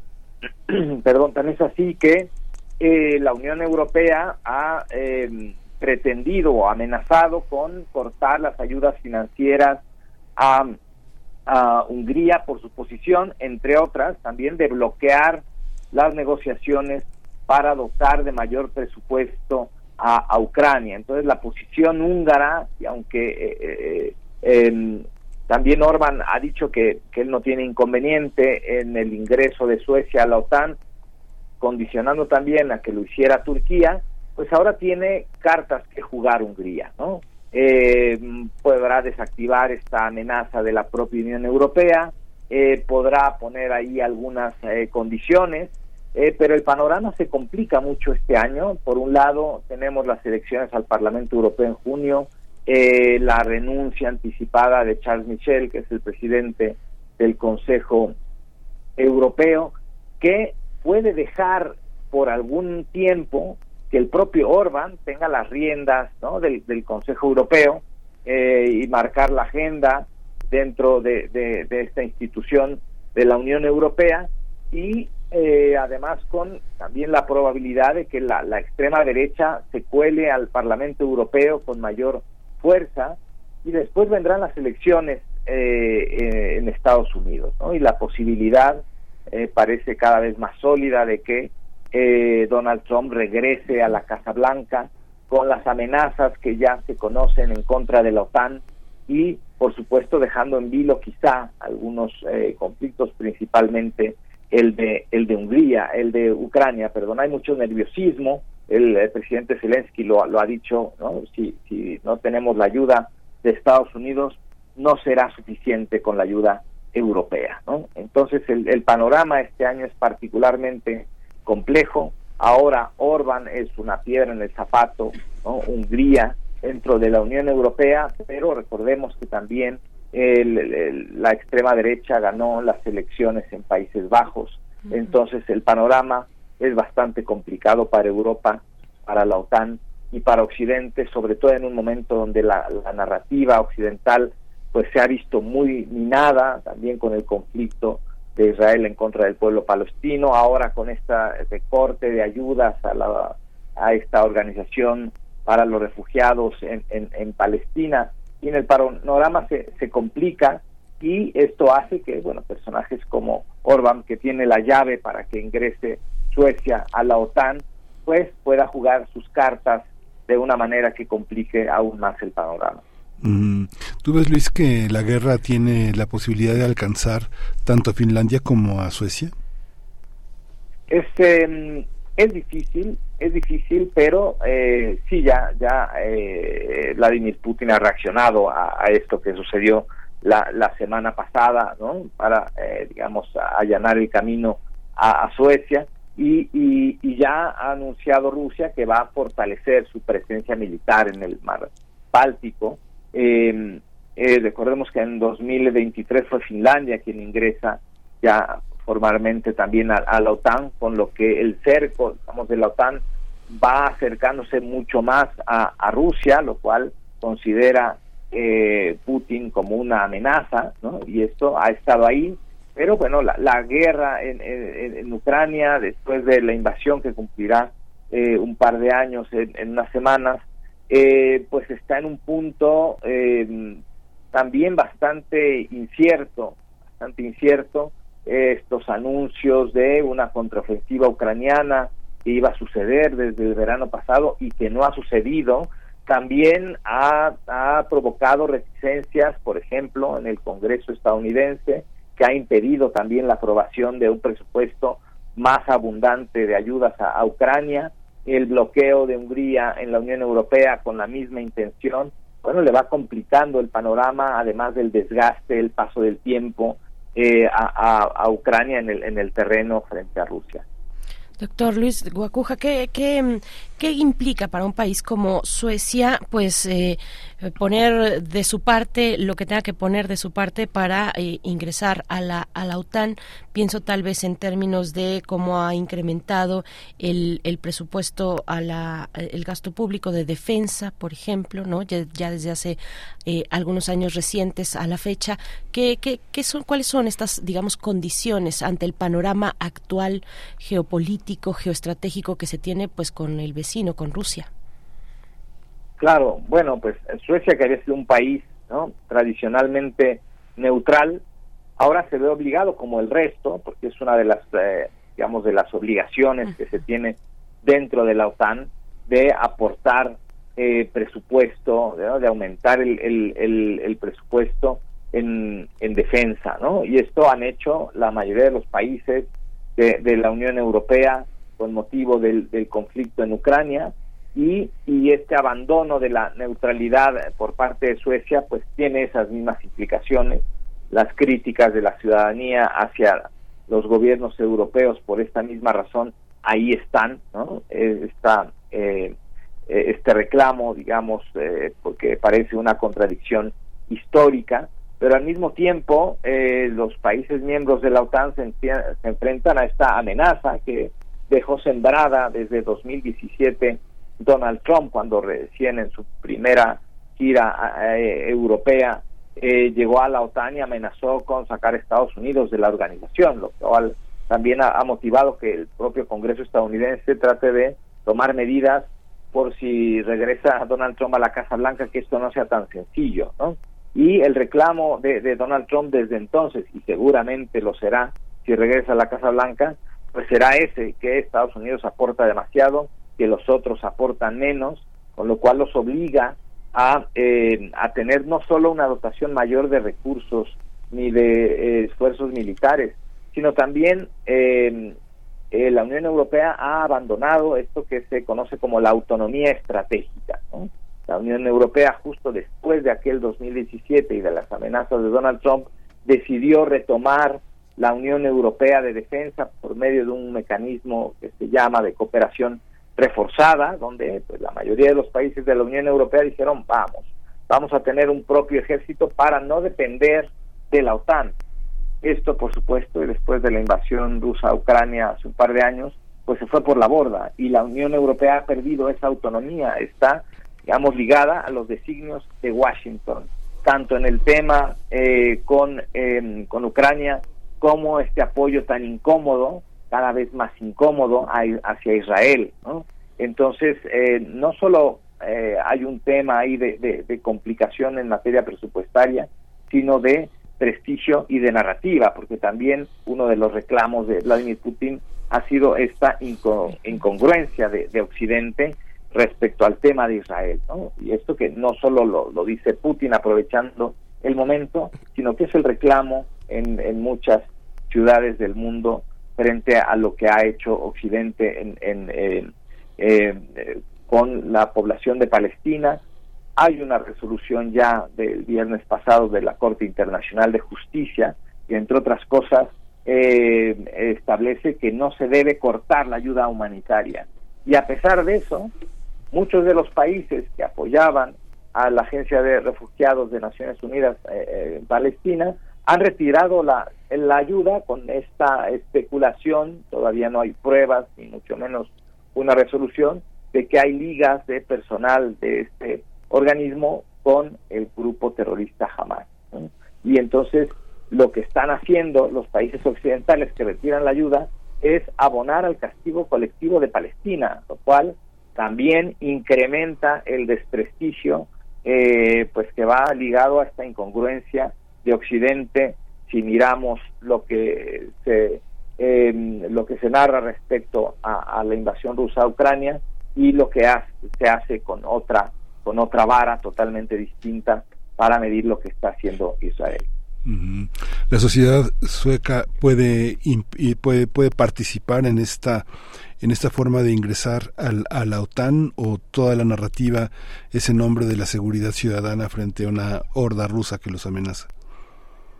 Sí, este ha sido el, un poco el argumento para abandonar esta neutralidad histórica de, Suecia, ¿no? que también pues esto ya pasó por por el Parlamento mm. eh, y eh, y bueno pues asumir esta esta situación eh, no solo incómoda sino que saben y hay reclamos ciudadanos al respecto que los pone en una situación de vulnerabilidad, ¿no? Entonces están eh, entre la espada y la pared, ¿no? orillados a, aceptar este ingreso a la, a la OTAN. Eh, falta el paso, insisto, de, de, la aprobación por parte de Hungría, pero pues el, camino se ve pues, más claro para, para Suecia en un panorama especialmente complicado. Pues muchas gracias, doctor Luis Guacuja, por, por esta participación. Y bueno, pues falta este último paso, que sea Hungría eh, el que el que ratifique junto con el resto ya de los países. Ahora lo ha hecho lo ha hecho eh, Turquía. Falta Hungría para ratificar la adhesión de Suecia a la OTAN y con todo lo que ello significa en términos simbólicos, en términos materiales, prácticos, geoestratégicos, geopolíticos. Muchas gracias, doctor Luis Guacuja, y bueno, como siempre, eh, esperamos la siguiente participación sea pronta en este espacio. Hasta, hasta pronto. Hasta pronto, con mucho gusto. Muchas gracias, Luis Guacuja. Pues ya nos, eh, nos vamos eh, despidiendo de la radio Nicolaita que nos acompaña en esta segunda hora y vamos también a tener en la próxima hora la poesía necesaria y vamos a hablar de un libro que ha editado Grano de Sal, una reunión de trabajos que coordinó Ricardo Becerra, el economista Ricardo Becerra, también dedicado al periodismo económico. Eh, el daño está hecho, balance y políticas para la reconstrucción. Es Vamos a conversar con él y con el doctor Enrique Provencio. Él es coordinador del proyecto Informe del Desarrollo en México en el programa universitario de estudio de, estudios del desarrollo de la UNAM. Así es, así es. Quédense, quédense con nosotros, quédense con nosotros. Saludos también. Estamos pendientes de sus comentarios en redes sociales.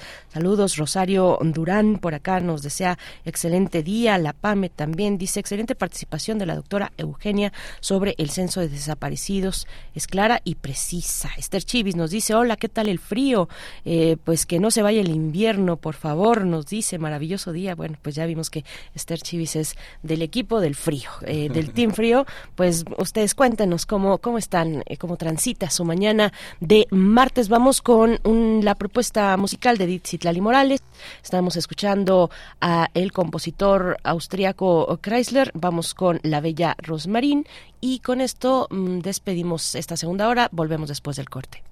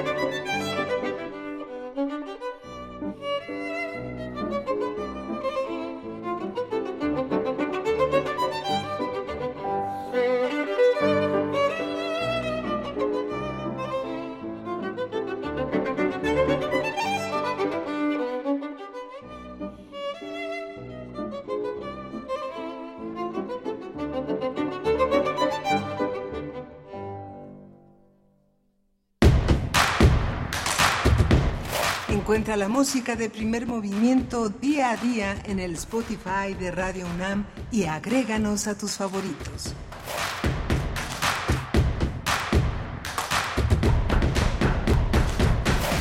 Ramón Shirao, filósofo, profesor, poeta. 2024, 100 años de su nacimiento. Shirao entiende a la filosofía como una cuestión inherente a la vida humana, algo que ha estado ahí desde el principio y que a pesar del paso del tiempo siempre se puede encontrar sabiduría en las ideas de pensadores de antaño. La filosofía se presenta como historia. Ello no quiere decir que la filosofía valga solamente como hecho histórico y que los pensamientos del pasado sean reliquias más o menos curiosas.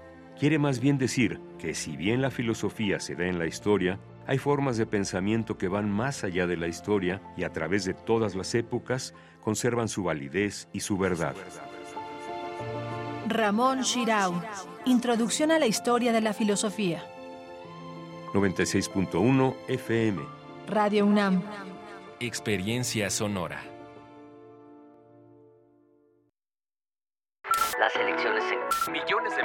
¿Qué tanto buscas? Quiero informarme sobre las precampañas, saber cómo los noticieros siguen las actividades de quienes participan en esta elección.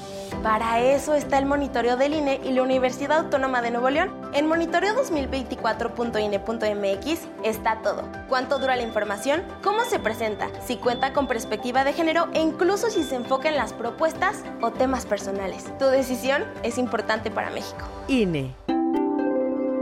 En este periodo electoral, la Fiscalía General de Justicia del Estado de México, a través de la Fiscalía Especializada en Materia de Delitos Electorales, te brinda atención en caso de ser testigo o víctima de un delito electoral. Ofrecerte dinero a cambio de tu voto, recoger tu credencial para votar, condicionar tu voto mediante cualquier presión o amenaza, son solo algunos de ellos. Infórmate. Cualquier anomalía, repórtala al 01800 7028 770 en nuestras redes sociales o en la aplicación móvil FGJ Domex, disponible de manera gratuita.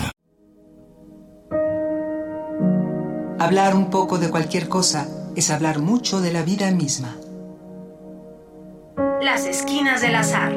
Conversaciones con Oscar de la Borbolla. Martes a las 10 horas, repetición sábados a las 16 horas por el 96.1 de FM.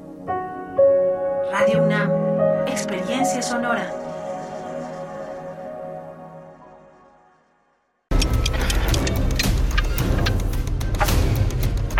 Se acabó el tiempo de los malos resultados en la Ciudad de México, que solo empeoraron la inseguridad y los servicios públicos. Y se acabó el tiempo de ver cómo la ineptitud está acabando con tu calidad de vida. Ya basta. Porque llegó el tiempo de unirnos para que tú y tu familia puedan salir adelante. Trabajar unidos es parte del cambio. PRI. Por la paz, por la libertad, por nuestro país. Cambiemos el rumbo. Aguascalientes prioriza la seguridad. Su policía es hoy una de las cinco mejor evaluadas de México. Chihuahua es líder exportador y regresaron las estancias infantiles. Guanajuato tiene uno de los mejores sistemas de salud a nivel nacional. Querétaro es el segundo estado más competitivo del país. Yucatán es de los primeros estados con mayor tasa de empleo. Todos tienen algo en común. Todos están gobernados por acción nacional. Cambiemos el rumbo. Informar es más que repetir.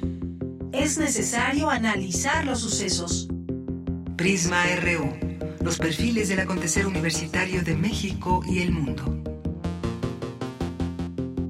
Lunes a viernes a las 13 horas por el 96.1 de FM.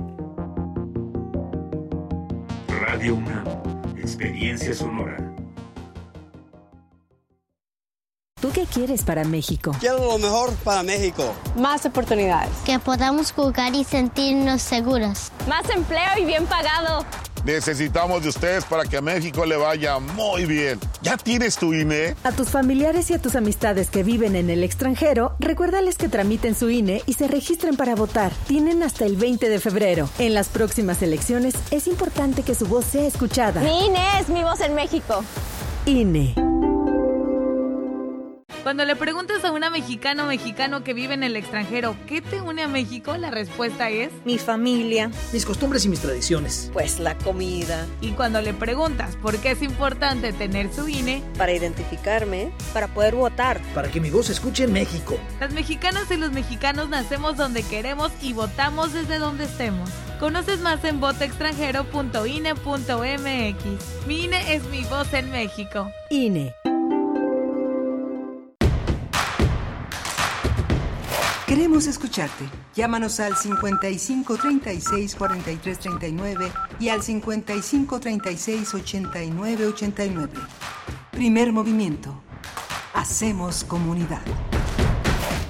Buenos días, ya estamos de regreso con ustedes en primer movimiento. Son las nueve con cinco ya, nueve con cinco minutos de la mañana de este 30, el penúltimo día de enero, martes 30 de enero del 2024. Pues ya volvimos después del corte para iniciar esta tercera hora de transmisión con Rodrigo Aguilar, que comanda este equipo del otro lado del cristal en la producción ejecutiva. También el señor José de Jesús Silva en la operación técnica de la consola. Nos acompaña Eduardo Castro haciendo pues un gran esfuerzo porque ya inició su semestre en la Facultad de Ciencias Políticas y Sociales, pero está aquí haciendo su servicio social.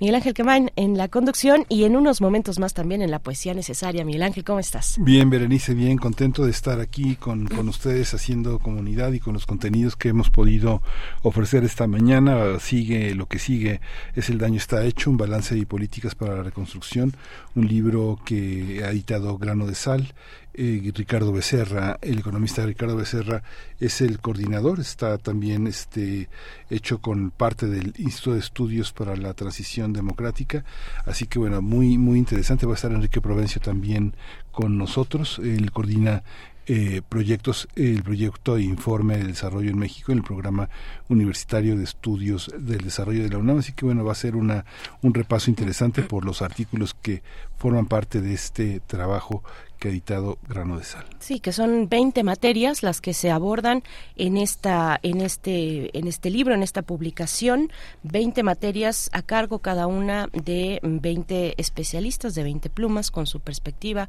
con sus valoraciones y su análisis respecto a estos estas 20 materias de la administración pública del presente del presente gobierno, ya en la última recta del sexenio de eh, pues a cargo del presidente Andrés Manuel López Obrador el daño está hecho, es el título, es el título de esta de esta publicación de grano de sal. Vamos a tener ah, eh, en unos momentos más en la mesa del día esta discusión. Quédense con nosotros, también estamos con ustedes en redes sociales. Nos dice Julio L. Hernández, dice saludos en la hora del café. Mm, aquí también somos Team Frío, dice eh, Julio, y dice también qué gusto volver a escucharlos juntos. Ahora sí se siente la normalidad en la estación. Gracias, Julio. Pues sí, aquí estamos después de algunos avatares. Estamos eh, de nuevo, tanto Miguel Ángel como quien les habla y les saluda al micrófono, eh, juntos en este en esta mancuerna matutina en Radio UNAM. Y sí, la hora del café. Yo ya me, estoy por terminar el primer termo de café. Así va mi mañana de verdad. Así va mi mañana, el primer termo ya, ya tiene los últimos chorritos, pues bueno, me, iré a servir un poquito más, pero eh, se van a quedar en excelentes manos con la poesía necesaria, Miguel Ángel, en esta recomendación cotidiana que hacemos desde este espacio, la poesía que no puede faltar cada, cada día por la mañana. Quédense con nosotros y escríbanos arroba P Movimiento en X, antes Twitter, primer movimiento UNAM en Facebook. Vamos con la poesía, 9 con 8 minutos. Primer movimiento. Hacemos comunidad con tus postales sonoras. Envíalas a primermovimientounam.gmail.com Es hora de Poesía Necesaria. Hoy la, poesía necesaria está dedicada a un hombre de letras que es eh, Héctor Carreto.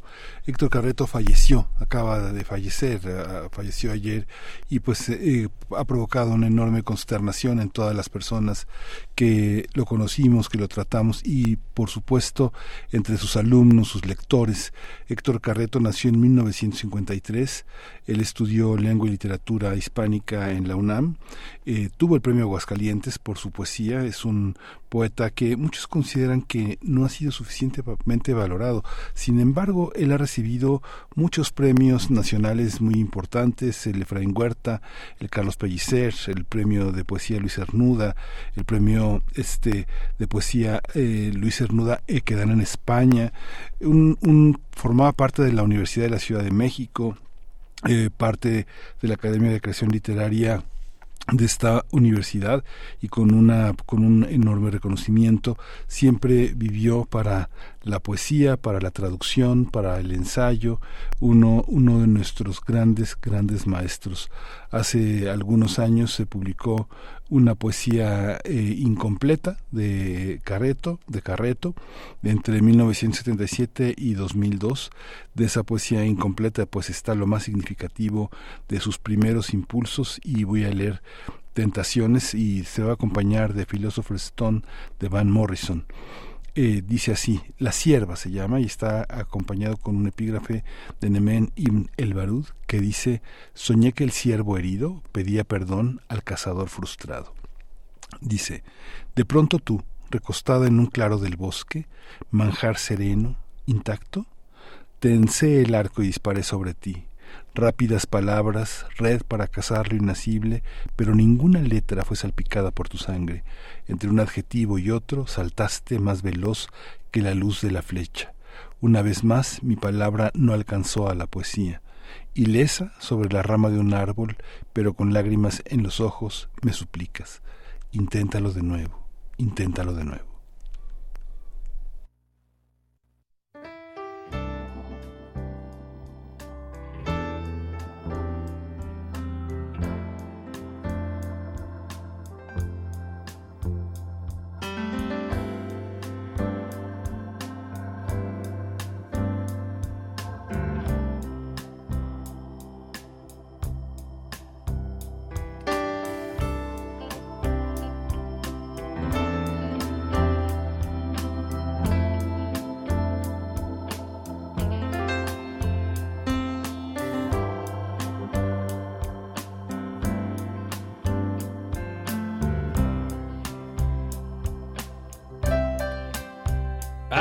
Out on the highway, down the byways, all alone.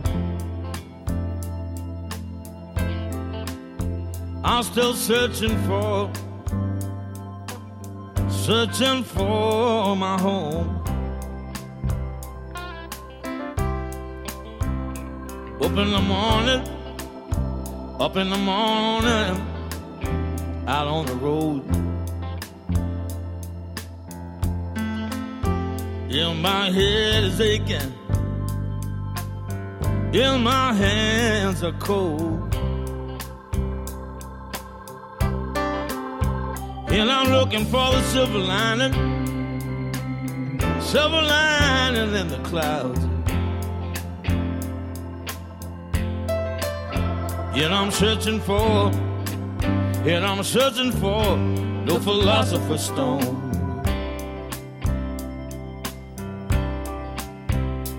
It's a hard road. It's a hard road, Daddy. Oh. When my job is turning lead into gold. It was born in the back street, born in the back street, Jelly Roll. I'm on the road again and I'm searching for the philosopher's stone. If you hear that engine, oh, can you hear that engine drone? Well, I'm on the road again and I'm searching for, searching for the philosopher's stone.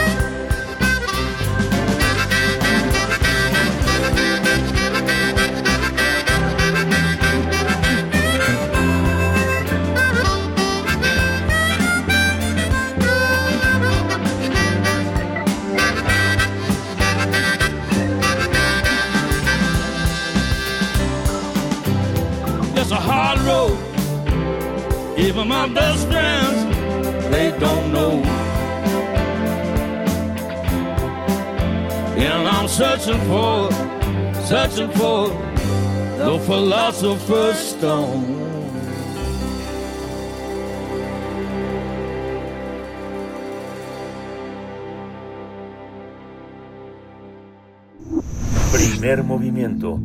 Hacemos comunidad con tus postales sonoras. Envíalas a primermovimientounam.gmail.com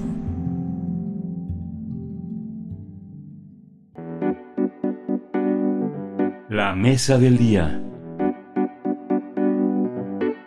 El daño está hecho, balance y políticas para la reconstrucción. Es un libro coordinado por Ricardo Becerra, donde hace un recuento de la presente administración eh, del gobierno de López Obrador. A cinco años del triunfo electoral del mandatario, diversos especialistas analizaron los cambios de, de fondo y de forma que introdujo su régimen, por lo que evaluaron las consecuencias de corto y mediano plazo.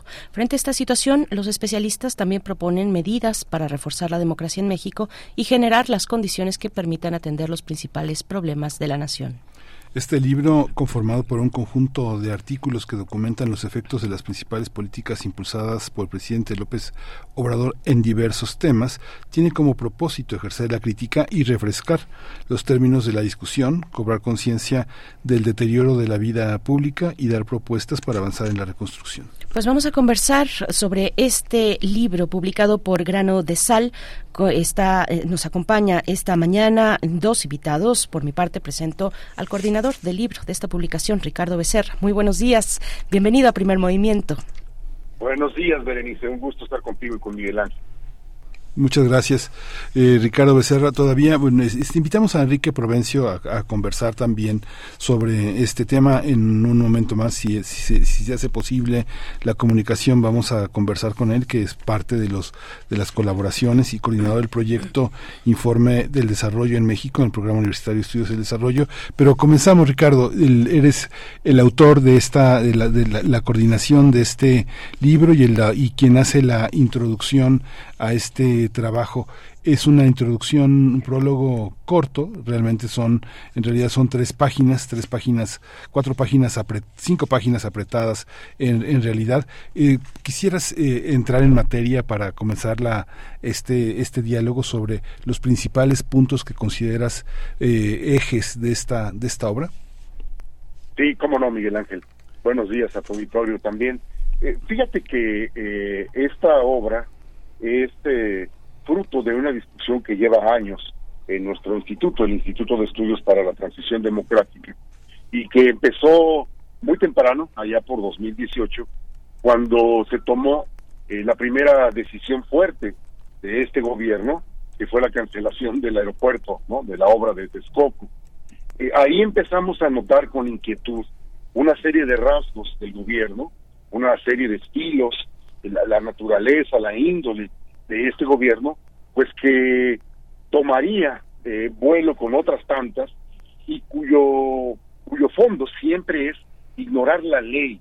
O tratar de evadir la ley y eh, realizar actos como de manotazos para desplegar sus políticas. Así fue, eh, digamos, la, la, la cancelación del Seguro Popular también, así fue la cancelación de la reforma educativa, así fue también la anulación de varias partes de la reforma energética, etcétera, etcétera. De modo que durante todos estos años hemos tratado de dar seguimiento a el contenido de las decisiones de este gobierno, eh, después al estilo de este gobierno y ahora finalmente con el daño está hecho, con el libro que ustedes tienen en sus manos, estamos dando cuenta de los resultados de este gobierno, es decir, las consecuencias que va a traer para todo el país eh, pues el, el gobierno y las decisiones que se han tomado hasta ahora, después de cinco años. Miguel Ángel. Sí, Ricardo Becerra, como eh, eh, un, un, antecedente, no sé si es al que te refieres eh, en este comentario, pero eh, un antecedente es el de la publicación también por grano de sal en 2020, eh, una primera publicación, digamos, que hace puente con esta última, que se titulaba entonces, bueno, se titula ese libro de 2020, Balance temprano desde la izquierda democrática cómo pasamos de balance temprano desde la izquierda democrática, con ese apellido, eh, a el daño está hecho. ¿Cómo fue este trayecto? ¿Cómo, eh, ¿Cuáles son los puntos, digamos, eh, en los extremos de estas dos publicaciones? Pues en lo que ha pasado y ocurrido y, analizado desde, desde la perspectiva de estos especialistas y de los de aquella publicación en el gobierno de, de, del actual presidente. Sí, como, como decíamos, Berenice, empezamos con balance temprano, eh, reconociendo las primeras decisiones de gobierno, las intenciones, los primeros discursos, eh, las, las, las primeras acciones. Eh, y ahí plasmamos en balance temprano poco lo que nos estaba pareciendo el, el cauce, el desarrollo del gobierno de López Obrador. Ya con el daño está hecho, lo que hacemos es ver los resultados, evaluar las consecuencias, ver el país que nos va a dejar, pues esta serie de decisiones más o menos tomadas a las carreras, más o menos improvisadas, y que pues, se ha dado en llamar la, la transformación de México, pero nosotros lo que detectamos sobre todo es destrucción y desmantelamiento de capacidades estatales que este país sí tenía y que por desgracia las estamos perdiendo.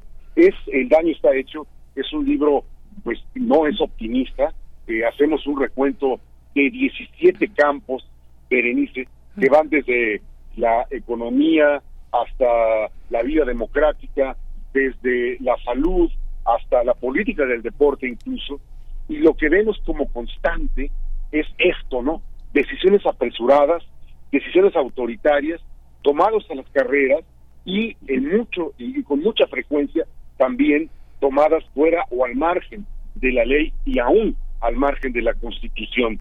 Ahí hay un ensayo, yo creo que muy importante, de Sergio López Ayón y Javier Martín Reyes, en el cual eh, se hace un recuento de la serie de medidas que ha tomado este gobierno, así, muy al lateral, muy, muy al margen, muy al margen de las leyes y, pues de, la, de los códigos que, que deberían regir a cualquier gobierno. Este eh, daño está hecho una perspectiva que toca como Perdón, Ricardo. de la, de la arena pública. sí. Ricardo Becerra, es tenemos alguna al- alguna compl- complicación para para escucharte con claridad. Entonces, vamos a regresar esta llamada con la producción para tener este un mejor acomodo probablemente en la línea, ya sea de Ricardo o con nosotros por acá, pero en un momento más, en un segundito, estaremos ya de vuelta. Estamos conversando con Ricardo Becerra, quien coordina este, este título recientemente publicado, El daño está hecho, balance y políticas para la reconstrucción, un libro publicado por Grano de Sal. Ricardo Becerra, ya te tenemos de vuelta, por favor, eh, continúa. Ojalá, sí. Sí, ya Gracias. estás. No, de- decía eh, Berenice que eh, se trata este libro sobre todo de evaluar las consecuencias del gobierno y, por otro lado, trazar algunas líneas de reconstrucción o de nueva construcción de las políticas públicas en el país, ¿no? especialmente en materia en materia económica, en materia de salud eh, eh, y en materia pues de, vida democrática del, país. Hay incluso un ensayo ahí de, Lorenzo Córdoba que propone algunas reformas importantes, eh, digamos, en, en, su tema, ¿no? Su especialidad en, el tema electoral. Ese es el, el propósito de este volumen, evaluar y proponer líneas de reconstrucción. ¿Tú crees, tú crees, Ricardo, que digamos una, una de las una de las afirmaciones muy muy contundentes que haces en el prólogo es que el López Obradorismo no es un programa ni es un proyecto coherente ni consistente, que tampoco existe un plan pensado o trazado de antemano, que son medidas y etapas que tienen una serie de decisiones contingentes que se toman sobre la marcha, este eh, eh, no, no, tienen un plan de desarrollo el gobierno actual como que pudiera pensarse que este si hay una especie de filosofía de programa y de consistencia simplemente pensar que primero los pobres o el combate a la corrupción o este o la asignación el, no, el, no, el no aprobar digamos los organismos autónomos o no tener una calificación extranjera o los problemas frente a la migración no no eso no es una no es un programa no es una filosofía bueno, obviamente que hay una intención, hay propósitos de parte del gobierno y del presidente López Obrador, algunos propósitos pues muy muy loables, ¿no? Pero si nos fijamos bien, si revisamos bien la acción de este gobierno, eh, Miguel Ángel, veremos que con demasiada frecuencia las decisiones han sido tomadas, como dice ahí en la introducción, sobre la marcha, eh, de manera contingente, ¿no? Como van digamos, como van viendo los sapos, tiran la pedrada. Así ha sido, por ejemplo, con la cancelación del aeropuerto. Nadie conoce la justificación técnica de esa enorme decisión, pero también está el tema de la militarización, Berenice y, Miguel Ángel. Ustedes recordarán que incluso fue empáticamente un tema de la campaña del presidente López Obrador eh, de, de volver o de volver a los militares a sus cuarteles. Bueno, hizo exactamente lo contrario militarizó como ningún otro presidente la seguridad pública y otros ámbitos de la de la vida institucional y de la infraestructura en México, ¿no? Así fue también la cancelación del Seguro Popular, así fue también la cancelación del Instituto Nacional de Evaluación para la Educación Básica y un montón podría yo pasarme todo, todo el programa eh, poniendo estos ejemplos, ¿no? De decisiones que no se justifican, que las va tomando sobre la marcha y que pues ha generado, como dice el título del libro, un enorme daño a la vida pública de nuestro país. Gracias, Ricardo Becerra. Estamos ya en compañía de Enrique Provencio, coordinador del proyecto Informe del Desarrollo en México, en el programa universitario de estudios del desarrollo de la UNAM. Eh, profesor Enrique Provencio, bienvenido, bienvenido a esta charla. Eh, gracias por, por estar con nosotros compartiendo esta mañana. Eh, gracias a ustedes, Berenice. Buenos días, Miguel Ángel. Buenos días, Ricardo, y a su auditorio igual. Gracias. buenos días. Gracias, doctor. Pues bueno, eh, ya, ya nos ha dado una introducción eh, sobre esta publicación, sobre el conjunto de temas eh, que, que, que, bueno, algunos de ellos son 17 campos temáticos, son 16 artículos. Profesor Enrique Provencio, ¿qué, qué, qué plantea esta publicación en lo que toca a la materia económica? Usted participa con dos, con dos, con, con, dos capítulos. Uno de ellos que comparte además con la doctora Julio Julia Carabias, hablando de los descalabros de la política ambiental y la recomposición para el 2030 y el otro, el primero, que eh, realiza a, digamos a seis manos con José Casar y el doctor Rolando Cordera. ¿Qué, qué decir de, de, esta participación y de la materia económica en este libro?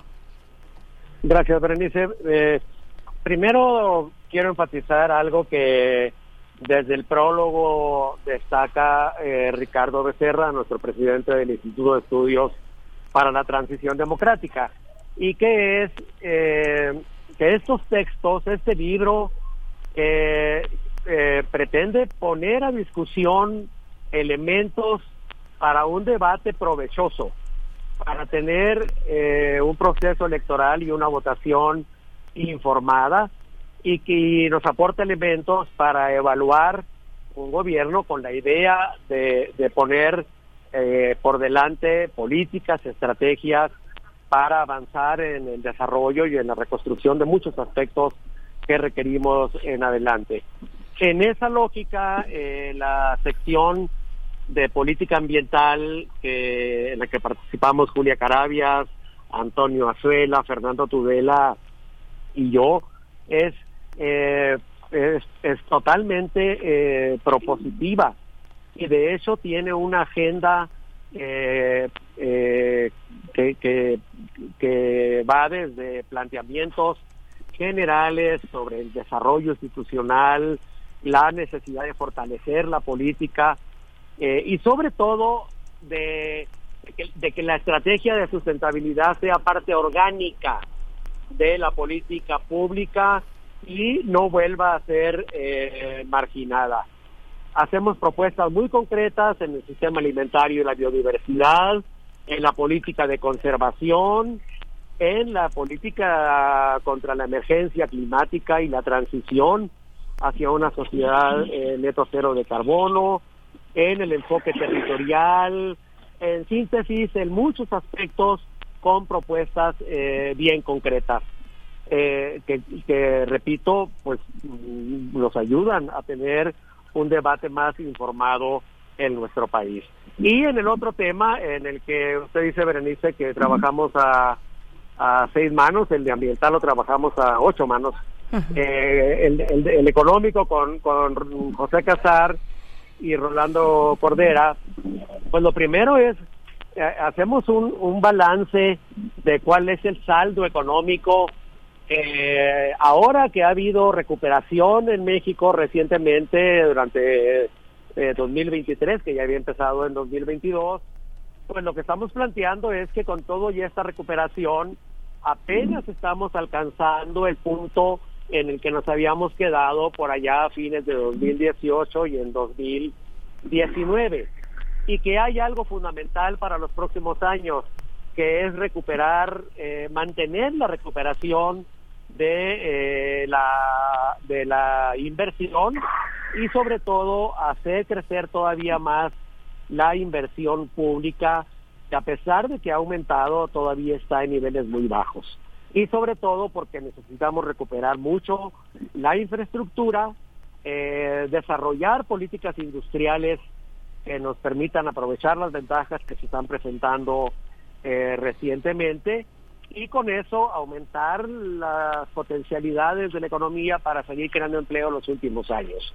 Así lo resumo para no tomar más tiempo, pero repito, pues con, con el libro lo que estamos tratando eh, de hacer es eh, poner sobre la mesa mejores elementos para una discusión provechosa en esta transición que estamos viviendo. Gracias, profesor Provencio. Eh, Ricardo Becerra, eh, eh, bueno, tal vez como paréntesis valga la pena eh, y para los escuchas más jóvenes saber qué es el Instituto de Estudios para la Transición Democrática, un poco de, cómo surge rápidamente en 1989 y cómo se ha sostenido su trayectoria, si nos, si nos quiere comentar Ricardo Becerra este, este punto y también saber cuáles son las plumas que aquí o el, los nombres, las personas que aquí colaboran hay algunas, algunas de ellas ya, ya mencionaba Ricardo Becerra, um, eh, creo, que fue Lorenzo Córdoba, pero también está Ciro Murayama. Hay personajes, hay, hay personajes que por distintas circunstancias han estado en este sexenio eh, en, digamos, en, en, la arena de lo político,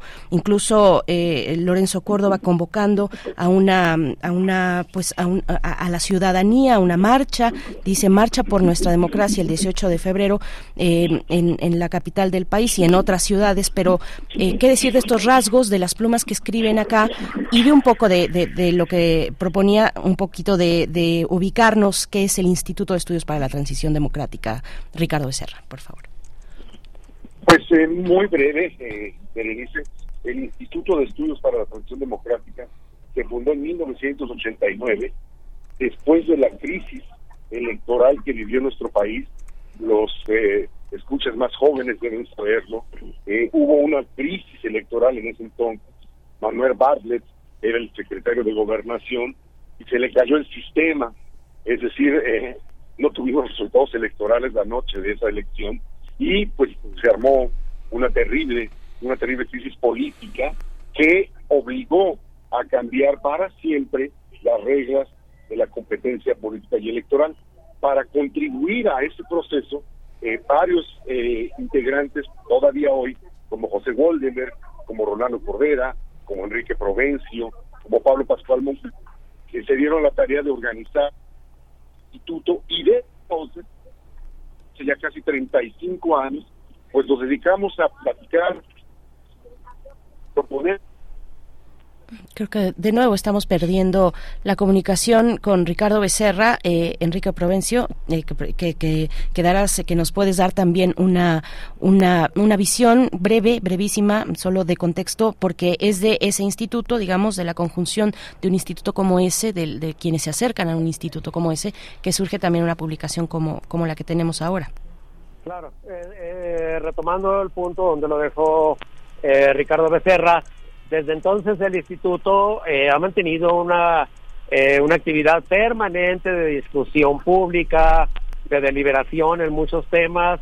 Hemos realizado muy diversas publicaciones en el instituto a lo largo del tiempo y la más reciente antes de este libro que, que estamos comentando fue un libro que se llamó Balance Temprano, editado también eh, muy bien por Grano de Sal y que apareció a fines de 2020 y se estuvo discutiendo durante 2021-22 sobre todo y ahí sigue disponible.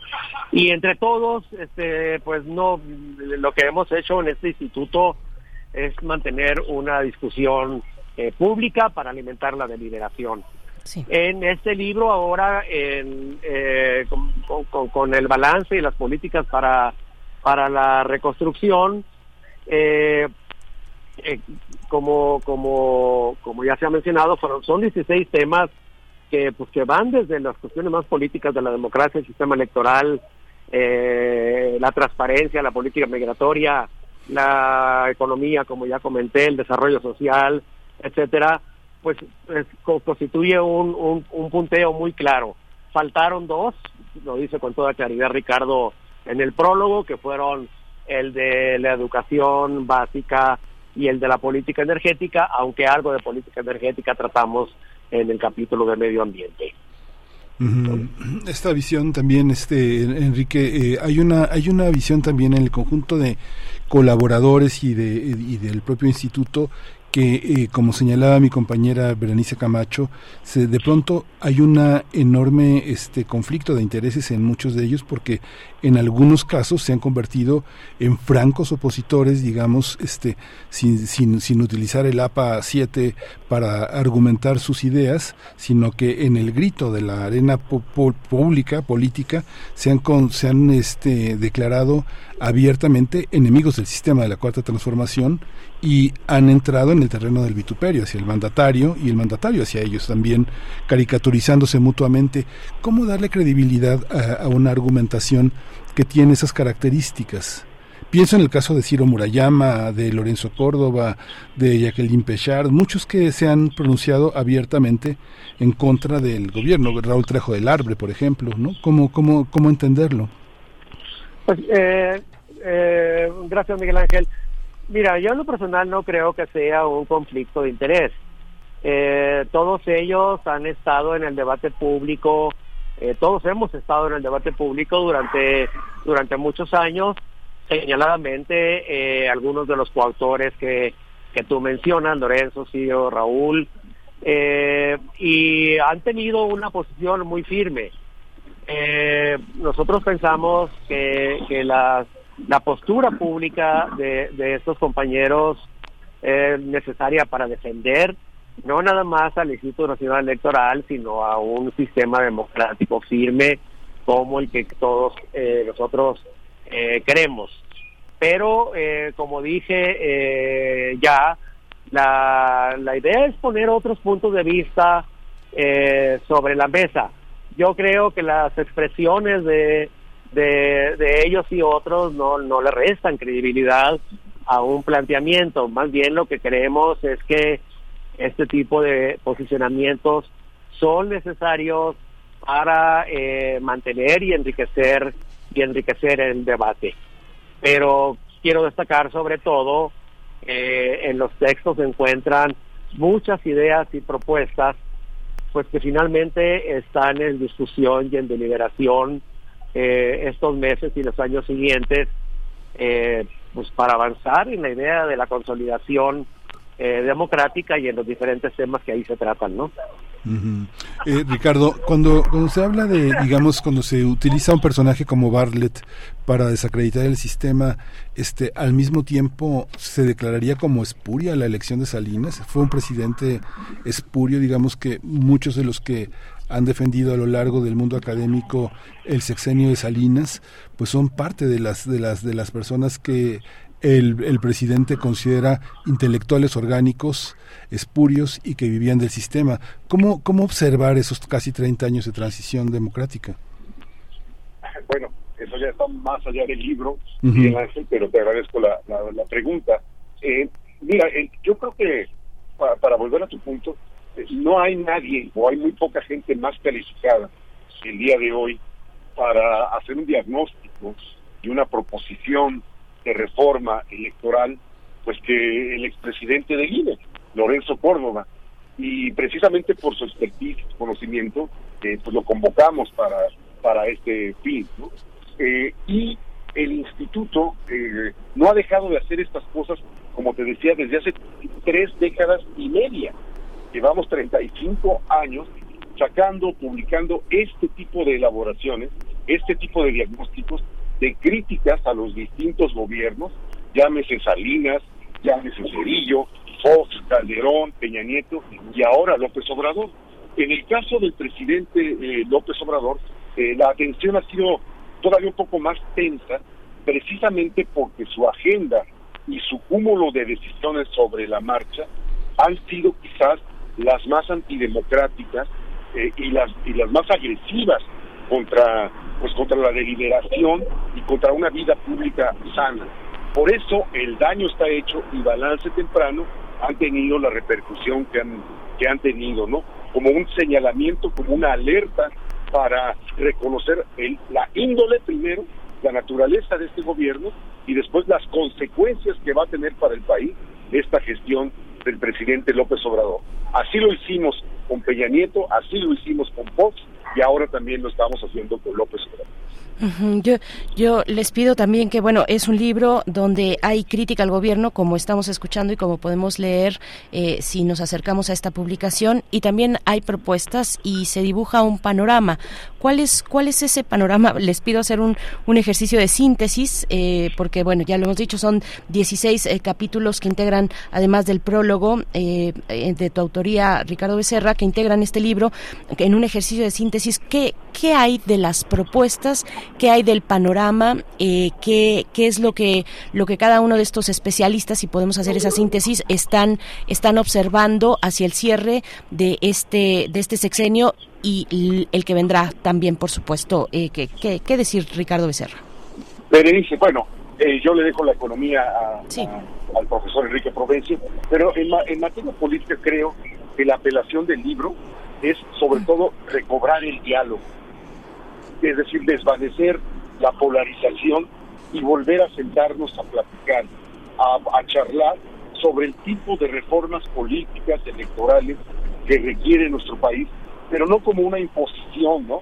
No sin cambiarle una sola coma, como ha dicho el presidente, a las iniciativas que él mismo manda, sino que retomemos una costumbre de conversación productiva, de deliberación pública democrática para seguir tratando de solucionar los graves problemas del país. Ese es uno de los mensajes claves que están en este libro, ¿no? Acabar, disolver la polarización y retomar una deliberación pública llena de contenido, Berenice y Miguel Ángel. Sí. Gracias. Gracias, gracias Ricardo. Enrique Provencio, doctor. Bueno, tenemos además en estos en estos momentos, como cada inicio de año, este informe de Oxfam que quisiera ponerlo también en el contexto, en el en el contexto tal vez de un libro como este, donde dicen o una de las ideas principales, tal vez muy valiosas, es que eh, con esta con, eh, en, términos de, de, la economía y de los recursos y demás, que es imposible tener democracia con esos niveles de eh, que, que, acaparan la riqueza del mundo, con esa, con esa idea también que está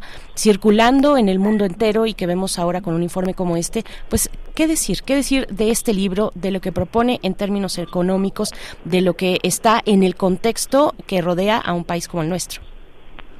Eh, gracias, Berenice.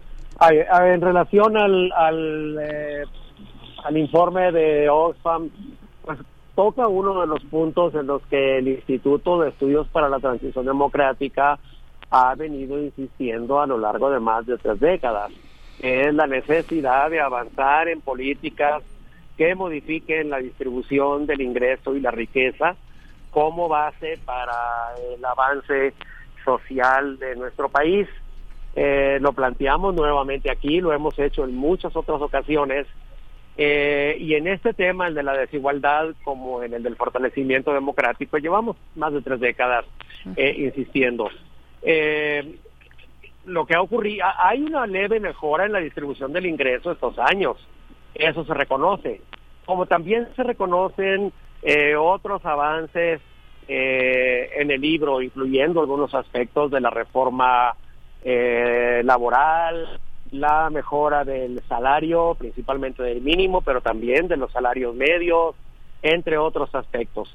Pero lo que hemos insistido como instituto y está planteado acá es la necesidad de que mejoremos mucho la educación, la salud, los servicios de cuidado para avanzar en un cambio estructural, social, eh, más de largo plazo. Lo que el informe de Oxfam demuestra es que se mantiene una altísima concentración del ingreso en unas cuantas manos en México y que estas políticas no están tocando eh, esa dimensión. Pero también hay en el libro muchas propuestas concretas en materia de ciencia y tecnología con Gabriela Grutinil, Martín Buchet y Julia Tagüeña, entre otros, e igual en diferentes temas. Entonces, este balance que hacemos entre el análisis de la situación y, la configuración de propuestas para avanzar en el debate, creo que es una de, las características de este libro que, eh, que sale con el sello de, de grano de sal. Ya eh, estamos, bueno, estamos ya cerca, cerca del final. El tema de la, brevemente ya Ricardo Becerra, el tema de la polarización, no, no entramos en un tema de polarización del país en 1994 y no ha continuado todavía, incluso con el propio gobierno federal, con el ZLN. No, no, no fue la elección del 2006 también un tema de una gran polarización con el tema del narco. Ahora están, no sé, este, si uno revisa los documentales que se hicieron de 2006 a 2012, que ahora están al alcance de todo el mundo en Movie, por ejemplo, todos estos documentales fundamentalmente norteamericanos, ¿cómo entender ese país este, polarizado por las desapariciones, por la guerra del narco y también por el movimiento indígena? Y ahora después, entrando a la pandemia, por el mundo del feminismo, el mundo de la, de la interrupción voluntaria del embarazo y de las madres buscadoras. ¿No, no, no hemos estado polarizados los últimos 40 años? Sí, claro. Eh, vamos, que hemos tenido unos problemas vastos y muy profundos y unas coyunturas muy difíciles, por supuesto, desde, desde siempre, ¿no? Desde los años 80 para acá. De hecho, pues eh, hemos vivido tres grandes hecatombes económicas en, en mi generación, por, por poner un ejemplo. ¿no? Pero siempre ha habido un recurso y una convocatoria de las diferentes fuerzas políticas, por muy polarizadas, por muy diversas o por muy confrontadas que estén, para eh, armar una mesa, para sentarse a conversar y tratar de hallar soluciones comunes. Lo distintivo del gobierno de López Obrador es que no se ha convocado nunca a una mesa de este tipo, a una conversación con los distintos, con los gobernadores de la oposición, con los legisladores de la oposición, con los líderes partidistas de la oposición. Nunca un solo esfuerzo por tratar de hallar una salida compartida. Esta es la alarma que trata de, poner sobre la mesa. Eh, el daño está hecho, el libro que coordino yo, que ha sido eh, elaborado por el Instituto de Estudios para la Transición Democrática y que publica Grano de Sal. Este, este, este encierro en sí mismo, este encapsulamiento del gobierno, este no escuchar, es algo muy peculiar, muy distintivo del estilo autoritario del gobierno de López Obrador. Por último, Enrique, te hago una, una, pregunta que no sé, puede sonar extraña, pero ¿sentarse a discutir el país o a repartirse el país? Es lo que pide la oposición. Ah, bueno, no sé, no sé, la, no sé qué, quiera la oposición, por lo visto mal, ¿no? Pero, pero lo que nosotros pensamos, lo que nosotros, el Instituto de Estudios, pretende y pide es conversación, deliberación sobre hechos, sobre evidencia, sobre datos, el juicio sobre los resultados prácticos para el país. Eso es lo que nosotros pedimos y eso es lo que nosotros apelamos en nuestro libro, eh, mi querido Miguel Ángel. Pues les agradecemos mucho a ambos y, y, bueno, ahí están los comentarios en redes sociales, cada cual tendrá su opinión y su valoración de un material como este, bueno, como, como es ya usual eh, eh, cuando se tocan estos temas, los comentarios se ubican en, en polos opuestos la mayoría de las veces. Les agradecemos esta conversación, Ricardo Becerra, coordinador de este libro, gracias y hasta pronto. Hasta pronto, Miguel Ángel. Hasta luego, Berenice. Hasta luego, el público. Gracias. Gracias. Igualmente, profesor Enrique Provencio, coordinador del proyecto Informe del Desarrollo en México en el Programa Universitario de Estudios del Desarrollo de la UNAM. Y bueno, pues sí, los comentarios en redes sociales eh, que amablemente nos hacen el favor de, compartir, eh, de, hacernos llegar, eh, pues sí, hay de verdad en polos, en polos opuestos, desde los que dicen esto les gusta, le gusta a la derecha, pero también los que dicen que eh, o, que argumentan también una postura antigobierno, otros también que felicitan un análisis como este, eh, que dicen eh, mucho trabajo de investigación y comprobar todo para escribirlo, muy buen trabajo y tristemente demuestran que el país está más dañado que nunca. es necesaria la crítica, nos dicen en otro momento. no obstante, es difícil creer que este trabajo no esté en el contexto de las futuras elecciones. Es muy pronto para sacar conclusiones tan determinantes como se escuchan todo tipo de, en estos dos polos, de comentarios. Gracias, gracias por, por ello, por su atención y participación. Y vamos a hacer una pausa, Miguel Ángel. Bueno, más comentar que bueno hay una hay una gran hay una gran este eh, una, una gran colección de, de, textos, ¿no? El Colegio de México publicó una serie de trabajos sobre los grandes problemas nacionales con especialistas muy importantes. Eh, Héctor Aguilar Camín hizo una colección también de ensayos muy significativas en el desafío mexicano. Eh, México hoy, eh, Rolando Cordera y Carlos Tello hicieron una reflexión sobre lo que venía para el México de esos años. Pablo González Casanova y Enrique Florescano también hicieron una colección de ensayos muy significativa. Los últimos años son de muchísimos libros eh, con una concurrencia académica muy muy significativa. No vale la pena revisarlos. Bien, pues esta está la invitación para que ustedes, eh, si, si, si, si lo creen así eh, necesario y pertinente, pues se acerquen a este libro que publica Grano de Sal, El daño está hecho, balances y políticas para la reconstrucción. Muy interesante la portada, es la imagen de una conferencia matutina con el presidente López Obrador, con Hugo López Gatel, de hecho, eh, al micrófono eh, en la conferencia, de alguna de esas, de aquellas conferencias en 2020 22 y bueno, en medio, ahí en Avenida Reforma, todo parece oscuro y, destruido, pareciera. Eh, mm. En fin, bueno, pues vamos a hacer esta pausa a escuchar de la revista Como, Como ves, la revista científica de nuestra universidad de divulgación científica.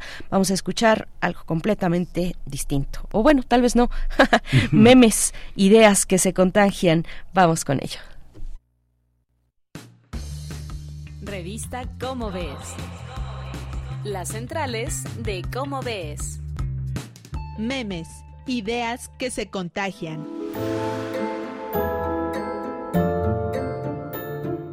A todos los que nos escuchan, me da mucho gusto poderlos saludar. Yo soy Claudia Ogesto y estas son las centrales de nuestra revista Cómo ves. Y siempre en la revista Cómo ves está en el centro Sergio de Regules. Hola Sergio, nos vienes a hablar de un tema fascinante. Hola Claudia, hola querido público. Hoy me gustaría comentar un artículo que aparece en el número 298 de Cómo ves, que corresponde a septiembre de 2023. Es un artículo dedicado a los memes y por esta vez voy a comentar un artículo que escribí yo mismo. Eh, nos interesaba hablar de los memes desde hace mucho en Cómo ves, porque es una forma de comunicación contemporánea sumamente importante que está teniendo muchos efectos. Pero a mí personalmente me interesaba sobre todo platicar que el concepto de memes tiene, tiene alcurnia, tiene una historia y viene de otra cosa que no son necesariamente las imágenes contexto que estamos ya acostumbrados a llamar memes que se propagan por internet. Eh, sino que provienen de un libro escrito en 1976 por el etólogo Richard Dawkins. Eh, en 1976 no existía internet en las casas y desde luego no, no existía la idea de compartir imágenes por internet. A lo que se refería Dawkins es a un parecido que él creyó ver cuando estuvo escribiendo un libro sobre cómo opera la evolución por selección natural. Y para Dawkins la selección natural no opera sobre especies ni sobre individuos de una especie, sino directamente sobre los genes que se transmiten esos individuos de una generación a la que sigue. Y al final del libro Dawkins encuentra que hay un parecido muy grande con cómo se propagan las ideas en la cultura. O sea, la idea de, eh, de que las ideas en la cultura se propagan muy parecido a cómo se propagan los genes en las poblaciones por la selección natural. Y igual que tenemos el concepto de gen y de genes en la selección natural y en la biología, él se inventó una palabra para la unidad cultural que se transmite en la cultura. Y para que se pareciera a gen, tomó una palabra griega que quiere decir imitación, también remite a la memoria y remite un montón de cosas, que es mem, que era el original en español de memes, que se inventó Dawkins en 1976. Entonces un mem, hoy diríamos un meme, era simplemente una idea que se propaga, como puede ser desde la idea de vestirse de rosa para ir a ver Barbie, que es una idea que se propagó mucho, hasta la idea de Dios, digamos, o de honor o de patria. Son también ideas que para Dawkins habrían sido memes. Esa es la historia de la palabra y del concepto original. Y luego también me tenía yo ganas de platicar cómo acabó siendo un concepto aplicado a las ideas propagadas por Internet. Y eso ocurrió en los años 90, cuando Mike Godwin, que es un tecnólogo que ya usaba Internet desde antes de que llegara a las casas, observó que en las discusiones en Internet, que en aquellos tiempos solo estaban accesibles a universidades con mucho dinero y a grandes empresas y sobre todo a geeks que sabían cómo operar esas cosas, las discusiones ahí siempre acababan degenerando en acusaciones de nazismo y de comparaciones con Hitler. Y entonces Godwin se le ocurrió sembrar la idea en esas redes, o sea, transmitir la idea en esas redes de que todas las discusiones en Internet acaban degenerando en acusaciones de nazismo. Y se dio cuenta que su idea se propagó muy rápido y luego años después en un artículo dijo, ah, pues esto me recuerda la, la idea original de Richard Dawkins en que los memes son ideas que se propagan, entonces estos son memes que se están propagando por Internet. Por supuesto, hoy cuando las redes se han llegado, la red llegó a los hogares y ahora la usa pues una gran parte del mundo, tenemos los memes que son ideas, son comentarios, son cosas que queremos compartir por internet. Se parecen mucho a los memes originales de Dawkins, aunque hoy el mismo Dawkins señala que en la selección natural pues no interviene la, la voluntad humana y en esto sí, o sea que ahí habría una cosa que no se parece. Lean el artículo de portada del número 298, Memes, Ideas que se contagian. Claudia, un placer como siempre, muchas gracias. Pues ya lo saben, si quieren conocer más sobre las investigaciones de Dawkins, pues corran a las centrales de Cómo ves para leer el artículo completo. Muchas gracias, Sergio. Esto fue una producción de la Dirección General de Divulgación de la Ciencia, UNAM. Revista Cómo ves.